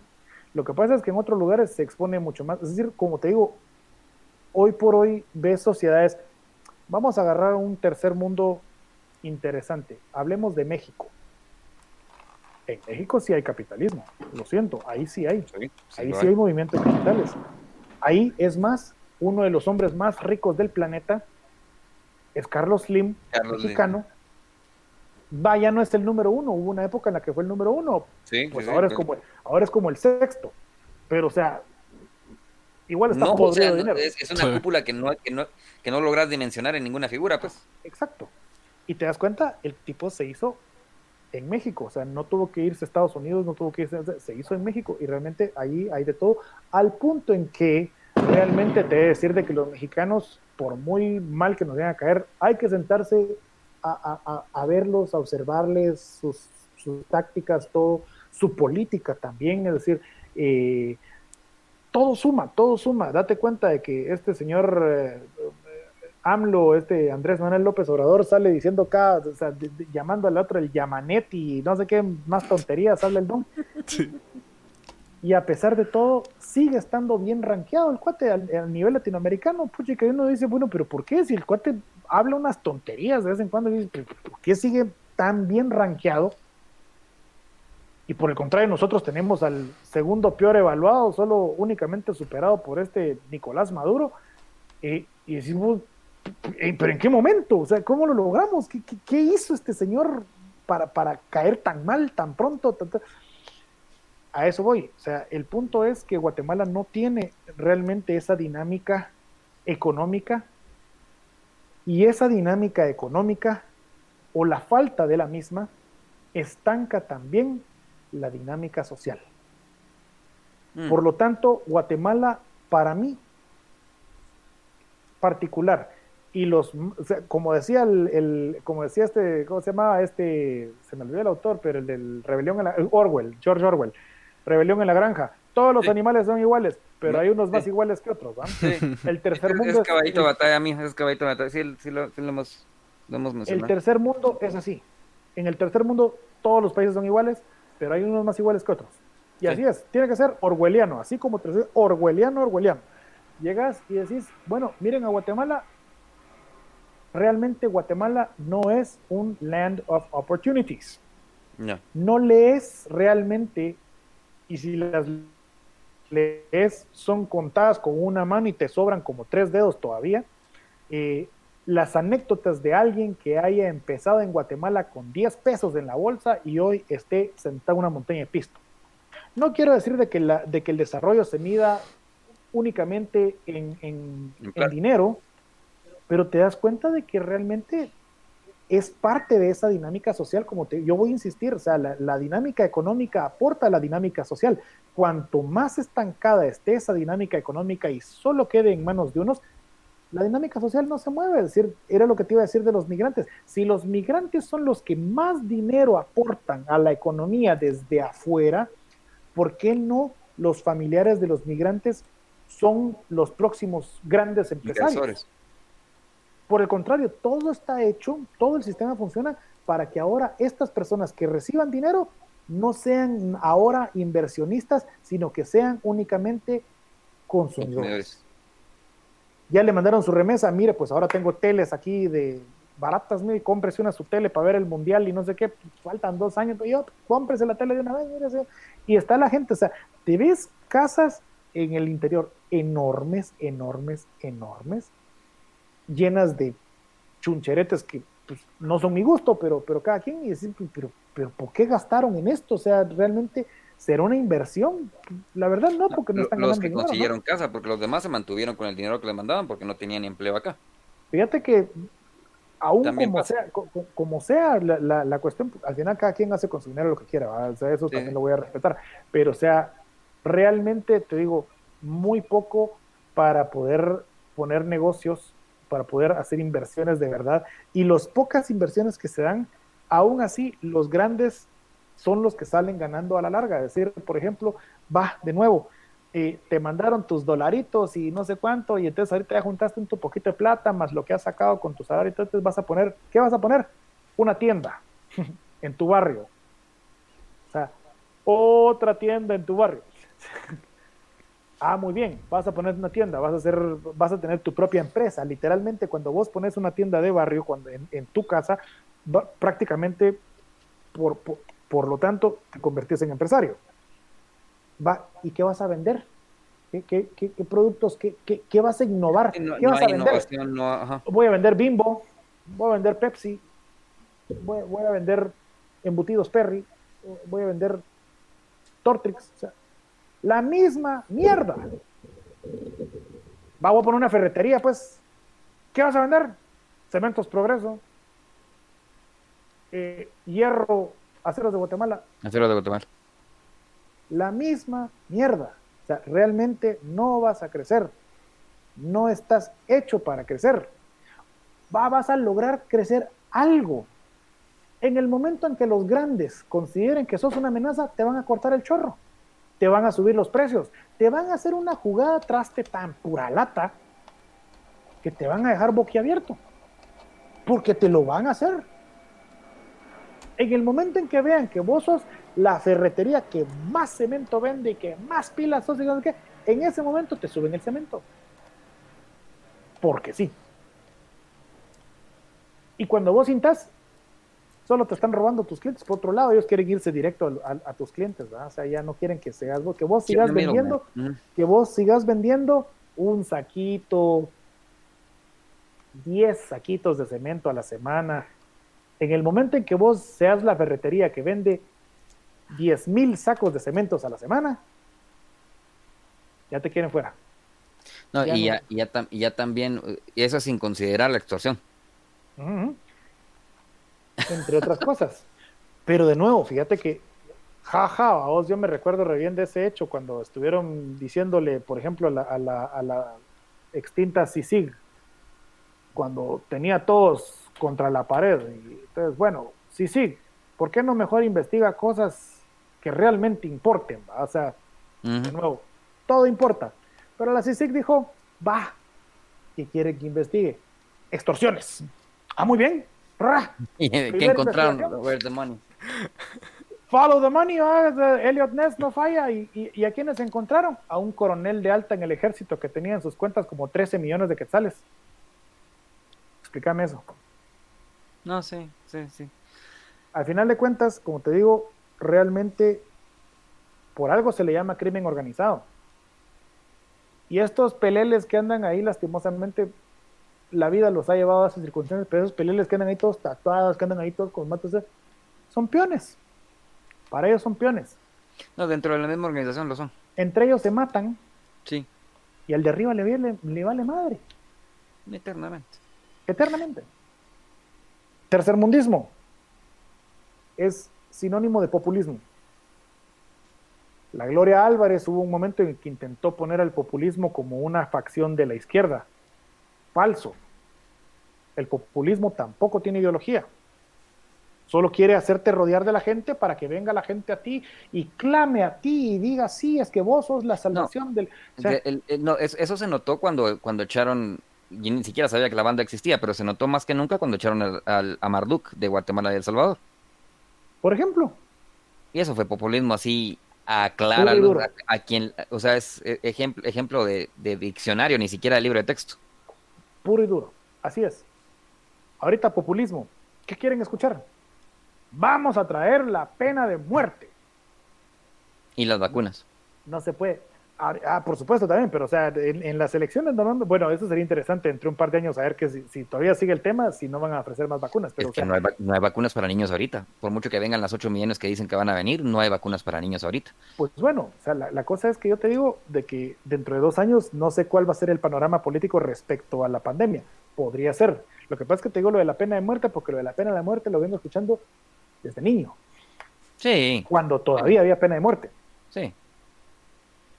El tema es que eso políticamente yo lo veo poco viable, porque Guatemala se metió a un montón de compromisos internacionales en los cuales dice no se va a meter a la pena de muerte. Sin embargo, la gente lo sigue poniendo en sus campañas políticas. ¿Por qué? Porque son populistas, porque eso es lo que la gente quiere escuchar. Y la gente es tan boba que realmente piensa que los ladrones son esos pandilleritos que te andan robando tu salario en la esquina y no sé qué, que lo son. Sí, pero eso es... Pero son, realmente, cuando uno lee las estadísticas de, de, cuánta plata extorsionan, de cuánta plata roban, de cuánto... Y después no tienen... No los miras comprándose casas ni nada por el estilo. Ni tienen para pagarse el abogado cuando los agarran presos. Tienen que irse al, Instituto de la Defensa Pública Penal porque no tienen dinero para un abogado. Decís vos, ¿y dónde está ese dinero entonces? Sí. No lo tienen ellos. No, hagas ese tipo de preguntas que no es, no es ese tipo de podcast. bueno, yo, solo, fíjate, que yo solo te lo pongo así realmente como análisis. De nuevo, la dinámica económica tiene que ser determinante para esa dinámica social. Eso es cierto. Y la igualdad de condiciones, ¿a qué me refiero con eso? O sea, ¿estás hablando ya de comunismo, José, o qué, Perico? No, no, no, no, no, no es lo mismo. No, no es lo mismo. O sea, por ejemplo, en Estados Unidos, país capitalista, todos tienen acceso a la educación. Los gringos. Fíjate que es, en realidad sí. Hasta high school, pero no en la universidad. Eso es otros 20 pesos, pero por lo menos todos. Fíjate, es que, es que yo voy al hecho. Abraham Lincoln, por ejemplo, de que hablábamos hace un rato, sabíamos de que Abraham Lincoln llegó hasta primero primaria, ¿verdad? Sí. Uno de los mejores presidentes de los Estados Unidos. A algunos no les parecerá, pero yo te digo que es, como estadista, fue un excelente estadista. Y yo te lo pongo porque entonces quiere decir de que el cuate, ¿qué hizo? Aprender a leer y escribir. Eso hizo. En su único año de colegio, eso hizo y lo demás lo hizo ahí solo. Y está bien, universitario no lo es, pero high school sí. Quiere decir de que puedes leer y escribir. Aquí, ni eso. Aquí, ni, el, ni el primero primaria tenés garantizado. Eso es jodido. Y luego, pues, eh, digamos de que en, cuanto a universidades, pues bueno, la, San Carlos está ahí abierta y todo, pero de nuevo, ¿de para qué te sirve la San Carlos si no tenés una base eh, anterior que es los colegios o institutos que te puedan dar una buena educación para poder llegar a la San Carlos? por poner un ejemplo, ¿no? Por, por, pensar, no estoy, no estoy, diciendo que la San Carlos sea la mejor y nada, es mi alma mater, eso sí, pero o sea, la cosa es que lo pongo por ahí de nuevo, la igualdad de oportunidades tiene que estar ahí. El acceso a la justicia es muy importante. Yo creo que cuando la CICIG planteó eh, una reforma a la Constitución, eh, realmente desagradó mucho eh, por lo que estaba diciendo la CICIG, ¿no? y el, caballito de batalla ahí fue que estaba proponiendo que los pueblos indígenas pudieran empezar a resolver sus propios problemas a través del derecho consuetudinario y entonces el gran empresariado pegó el grito en el cielo porque dijeron, bueno, aquí nos van a juzgar por, por delitos que nosotros ni siquiera sabemos que existen en las culturas eh, indígenas y que eso no sería justo. Y dije, bueno, pues está bien, demos ese punto a favor. Lo que no me pueden negar es que el sistema de justicia en Guatemala está realmente en la calle de la amargura desde toda la vida no es nuevo, no es, no es culpa de, ni, de, volvemos a lo mismo, es síntoma de tercermundismo, como lo decíamos. Es síntoma del tercermundismo. Cuando no tenés realmente ni atención a la persona, cuando realmente la persona es indiferente y cuando no tenés ni acceso a la justicia, cuando no tenés imperio de la ley, eso es tercermundismo. No pero es lo que hablábamos José Gabriel y yo hace un par de días, que, era, que decíamos que yo tengo no conocidos, sino amistades cercanas que, que, dicen, bueno, que dicen que no es ninguna obligación de gobierno o organización eh, social o, comunal que exista mm, la opción de educación, salud y, eh, y movimiento, que carreteras, pues, infraestructura, sino que todo debería de ser privado y que todos deberíamos tener solo un sueldo que nos ayude, debería ser la competencia y el, la meritocracia hasta cierto punto que nos permita decir que tenemos un sueldo suficiente para poder pagar todas esas cosas como servicios o seguros. Que a la hora de la hora seguro, el seguro siempre viene siendo un, esfuerzo común. Y decíamos que definitivamente, pues ahora algo que nos había, se nos había quedado en tintero y que nosotros decimos que es lo, lo básico que te tendría que ofrecer cualquier organización, cualquier sociedad es salud, educación, salud, infraestructura básica como pues por lo menos caminos y sistema y sistemas de justicia comprensibles y que, y que lleguen a la mayor cantidad de personas posible, pero creo que vamos a ir cerrando por ahí. Bueno, necesitamos ir cerrando por ahí. Yo creo que también lo, más importante que tenía que decir, creo que lo dije ya. Yo sí, eh, yo te agradezco el tiempo, José Miguel, porque a la hora de la hora es el tiempo que existimos en este planeta y lo único que no tenemos, no vamos a tener de vuelta. Se te agradece que ya, no, ya no es oro, sino que es vida. Ya tenemos, ya hay que reconocerlo como tal y el hecho de que compartas un ratito con nosotros, yo hubiera querido que fuera con un par de cervezas, pero no me dio tiempo de ir porque tuve que resolver cosas en mi casa. Ah, sí se podía beber, yo tenía mis chelas aquí. es que sí, prohibido no es, vamos. Pero, pero sí, Eh, ojalá que se nos dé la oportunidad de nuevo, que logramos congeniar. Y caballeros, José Gabriel, ¿quisieras agregar algo más? Sí, yo realmente, pues, como le he mencionado muchas veces a um, Alfonso, realmente siempre aprendo del podcast. O sea, siempre aprendo un poco, siempre saco un poco y pues solo gracias va también por tu tiempo. Y la verdad es que dijiste cosas muy importantes y cosas que realmente voy a seguir pensando y analizando, va. Y pues solo, solo. Se les agradece tu tiempo, señores. Espero que estén muy bien. Mi nombre es Alfonso Alfaro y me dicen teacher. Yo soy José Ariel Mazariegos, me conocen más como Curly. Agradecemos a José Miguel, el licenciado José Miguel Valenzuela por su tiempo y dedicación. Y nos seguimos viendo. Un abrazo.